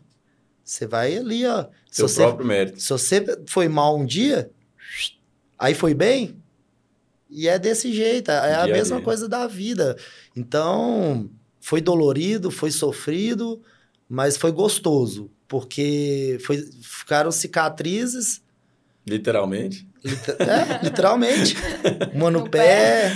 É, são, são, são cicatrizes que depois você olha pra ela e fala assim: essa cicatriz foi por conta disso, mas eu consegui passar por isso. Isso é uma medalha, né, cara? É uma, É uma medalha. medalha tenizada, na verdade. E, e cada dia que, que eu falo assim da arbitragem, o pessoal às vezes me vê, igual esses dias eu tava correndo 10 e meia da noite do, do lado do estádio ali. O pessoal passa assim, às vezes, até buzina assim, sabe? Achando que eu tô ali só de, de zoeira e tal. Porra, irmão, se eu não chegar lá bem fisicamente, você acha que eu vou apitar jogo? Não vou. Então eu tenho que estar Uhum. me esforçando aqui, ó. Ah, acaba de atender aluno 10 horas da noite, vou fazer meu físico. Ah, tem um intervalinho aqui de um aluno, outro vai faltar. Esteira, bike, vai fazer uma musculação. Porque eu, a gente tem nossa vida, a gente não pode parar ela, que a gente precisa de estar nela, mas também não pode perder o foco do sonho. Uhum. E só você tá vendo, né, cara? Esse sonho. Porque Cada um- as pessoas cada um próximas de você, leva, né, observa junto com você, mas diga assim, só você tá vendo onde você quer chegar. É, e né? cada então, um- é, cada um sabe a cruz Alguém que, que- passa na rua e buzina não, não tem a mínima noção do que, que tá acontecendo. É, e, a- e né? cada um sabe a cruz que leva, velho. Então, tipo assim, você tem essas dificuldades, mas você tem que ter foco em Deus e acreditar no você primeiro. E pessoas, né, Natália? É. Que é E- não, lógico. E ter, e ter o, o- apoio da família. Minha mãe lá em Sete Lagoas, ela me apoia demais. A minha Até irmã, jogo, né? a, a minha mãe, quando ela teve aqui de férias, eu levei ela para um jogo. Ela ficou lá caladinha. Ela falou: Marco do céu, a torcida inflama, hein? eu falei, falei com você, ué. E era um jogo de base. É, inflama. A minha irmã ainda não teve a oportunidade de vir.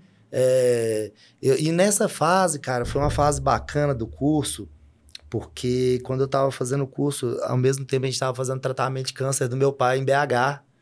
E eu precisava ficar todo mês, durante seis meses, dez dias do mês com meu pai em BH. E eu tive todo o apoio dos meus alunos, de todo mundo, porque, cara, eu precisava ficar dez dias acompanhando ele lá, porque minha irmã ficava 20. Ela é professora, Uhum. ela trabalhava em home office, ela ficava 20, eu ficava 10. E foi bem na fase que eu tava conhecendo a Natália também. É, Natália. É, E ela me apoiou pra caramba, velho. E eu- ela só foi dar moral pra mim um dia, foi depois que eu postei um vídeo dando um alongamento pro pessoal da Casa do Caminho em BH, que é uma casa de apoio a quem tem câncer. Que eles hospedam uma pessoa e um acompanhante. E eu peguei e falei, pô, velho, esse pessoal aqui, todo mundo deprimido, todo mundo cansado do tratamento, né? Do quimioterapia, radioterapia e Motivar. hospital e pai. Eu cheguei lá um dia e falei, "Ih, galera, bora todo mundo ali embaixo. E comecei um alongamento e comecei um trabalhinho de agachamento, trabalhinho bobo, sabe? Coisinha Uhum. que eu sei, assim, ó. E, sabe, eu filmei aquilo, o pessoal ria e o pessoal dava gargalhada. E a Nath foi e mandou, "Aí, você faz esse projeto social? Falei, não, eu tô aqui e tal. Expliquei. Aberta a vários outros. Expli- expliquei, moça. Aí ela começou. Ah, bacana e tal, porque antes não respondia. Então, assim, sabe? Foi fases da minha vida que, Que no meio eu do desafio você eu- foi encontrando suporte, né, cara? conseguir realizar esse sonho de ser árbitro, eh, tinha muita coisa que, que podia falar assim: para, cara, você tem seu pai que tá com câncer, você tem seu emprego lá em Unai, Tá conhecendo alguém. Você tá conhecendo a menina, não dá atenção pra ela direito. É. Sei lá, velho. É, é tanta coisa. Você, pô, Justificativa não falta, né, cara? não faltava Mas pra parar. Desejo também não. Mas a, a força de vontade de, de, de um dia chegar e poder bater no peito e falar assim: foi Deus, eu e quem tava do meu lado. É, é, é mais Não gostoso. É mais gostoso. A boca enche, sabe? Aham. Pra falar. É mérito puro, não é Isso. ajudinha. Não é uma coisa assim que você que você tá fazendo só pra fazer graça pros outros. Ah, não, vou...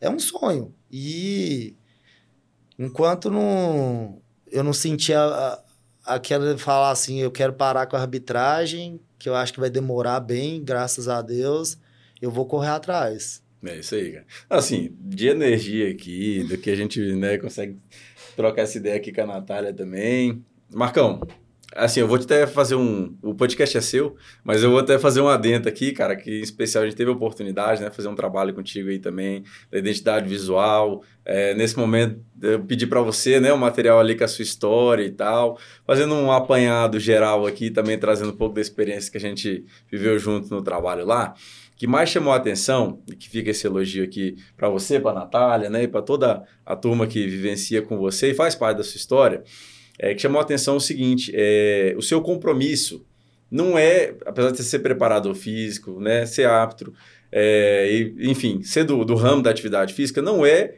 com X, Y, Z, é com sucesso. Né? Isso aí é muito sério. É claro que a gente, se eu pegar a área da atividade física, ela é muito ampla, né? Ser um exemplo aí de, de pessoa que transita em vários pontos, né? Áreas, né? Dentro né? De, um, de, uma mesma, de um mesmo segmento, né? segmento. né? Mas é, o seu compromisso é com sucesso, cara. Então, apesar de você ser um cara que dava aula coletiva e na pandemia fechou a primeira coisa, foi, foi sua sala de bike, de bike. você é o cara que você foi resgatar do sonho. Mas é o cara que, mesmo que você tá ali, é, podia estar tá tão, assim, né, tão deprimido. Quando eu também vi esse vídeo, tá, que você postou, eu só não te chamei porque eu não tinha interesse, né, cara? Deixei pra Natália, mas... É, né, é, eu, eu, ao invés de você estar tá lá deprimido porque seu pai, né, vivendo a situação daquela lá, você usou o seu trabalho, o seu dom, né, para você poder levar uma alegria para outras é, pessoas. Né? Então, ao invés de você, você não deixou a, a, o ambiente te contaminar, pelo contrário, você contaminou o ambiente. Isso, né? eu, tentei, é... eu tentei levar um pouco de, de, de, de alegria, né? De isso. atividade. De... E é isso que faz a diferença, é aí que, que entra no nosso propósito aqui pelo podcast, entendeu? De, de pegar essa mentalidade, de pegar pessoas que fazem esse tipo de coisa que os outros não sabem, né? Aqui é o espaço para isso. Não, e, é assim, a gente conseguir, através dessa mensagem, quem sabe, incentivar se, outros se a, fosse, ter isso, né? Se fosse assim, para pegar uma história de vida, cara, eu não mudaria nada da minha, do passado. Coisa errada de coisa certa que eu fiz, não mudaria nada, porque foi essa história que me fez chegar hum. a ser o homem que eu sou hoje. A, a ser o profissional que eu sou hoje. Então, é, tem muita gente que fala assim, nossa, eu tenho vergonha do meu passado. Nenhuma, cara. Tudo que eu fiz, seja certo ou errado, foi o que parte. fez eu ser o cara que eu sou hoje. Então, eu acho que é isso, cara. Você não tem que ter vergonha de nada na sua vida, você só tem que ter força de vontade de querer mudar. Tem que ter vergonha, sabe que tá mexendo com coisa errada, né, Marcão? Se não tá, e é, tá num caminho que às vezes mas, você, assim, é, eu falo assim, nesse ponto de não ter vergonha, é a questão seguinte, é, tudo que você fez, fez você transformar num homem bacana, beleza. Agora, se você continua sendo o cara errado, aí também já não, não tem jeito. Aí é só Deus para te livrar do, do, do, caminho errado. Cada um sabe, né? A conta que tem para poder é, pagar. Onde ela chega. É aquela coisa, você plantou, irmão. Vai colher. A colheita vai vir. E pode vir pesada, com gratificação, ou pode vir pesada com malefícios que você procurou para sua vida. Plantou, plantou. Você plantou, se você planta a semente boa, vai nascer, vai germinar coisa boa. Se você planta a semente ruim, só Também sua, sua plantação vai vir um bagaço. E é isso, cara. É, é, é na vida é você colocar um foco e ir atrás. Sempre ter um objetivo de curto, médio prazo ali e sempre tá renovando. Sempre tá com fogo ali para fazer acontecer. Para fazer acontecer. Bom, Natália, aproveitando ainda mais uma vez a sua presença aqui, é, gostaria que você passasse de forma mais aberta, fica livre, espaço uhum. é seu, né? Sobre, é, mais uma vez, esse incentivo, essa importância uhum. de ser esse escudo, esse local seguro, né? Para a pessoa que está ali, é, ter esse apoio. E imagino que o Marcão também, isso para você, mas em especial, né? A gente uhum. contando aqui no podcast, uma mensagem para a galera que está assistindo a gente. Então, você que é uma pessoa, que tem familiar, namorado, filho, é, apoiar o sonho dela é muito importante, que ela vai se sentir é, mais segurança, melhor para realizar o sonho que ela quer. Então, é muito importante tipo, apo só apoiar mesmo, fazer que ela consiga realizar o sonho dela. Maravilha, então, Natália. Obrigado. Marcão, Cara, te agradeço demais, viu? A presença com a gente aqui, a confiança de vir aqui e ter né, esse momento de compartilhar também o bastidor seu, como eu citei aqui durante o nosso podcast, é o nosso papel aproximar mais né, a realidade do, do bastidor da, da vida da pessoa daquela imagem que às vezes a pessoa tem do profissional, uhum. né? Então eu te agradeço muito, viu, sua participação aqui, é, a Natália também, a Laura também, né? E mais uma vez deixo para você a palavra, né? Você quer dar uma dica para o pessoal, né? para a gente já conduzir para o nosso fechamento aqui. Então, Israel, primeiramente queria agradecer a Deus, a você que também me ajudou muito é, nessa parte do, do marketing a gente começou a trabalhar um pouco antes, montamos a logomarca Marcão Preparador, boné, camisas. Prazer, que é isso. A gente estava junto há algum tempo. É, e o que eu falo hoje para todo mundo é pratique atividade física, corra atrás do seu sonho, tenha Deus em primeiro lugar, tenha o apoio da família, apoie sua família que a vida prospera. Maravilha. Marcão, Natália, Laura, todo mundo está assistindo a gente aí. Esse aqui foi mais um episódio do nosso podcast Naí. Tendo o prazerzão de receber ele, que mais do que um grande profissional, um grande amigo também, Natália. Né? E eu agradecer vocês que nos acompanham, que nos assistem, né? que assistiu até aqui. Continuem acompanhando nossas redes sociais, YouTube, Spotify, Facebook, Instagram, TikTok, Deezer, entre outros. Né? É, e foi isso. A gente cumpriu mais uma vez essa missão de trazer é, autoridade, uma referência no seu assunto, em especial hoje um assunto pouco falado, porém de grande relevância, que é a questão da arbitragem, muito bem representada aqui hoje pelo Marcão. E continue acompanhando. Esse foi mais um programa do nosso podcast Unaí, onde a sua autoridade fala mais alto. Então, muito obrigado mais uma vez e até a próxima.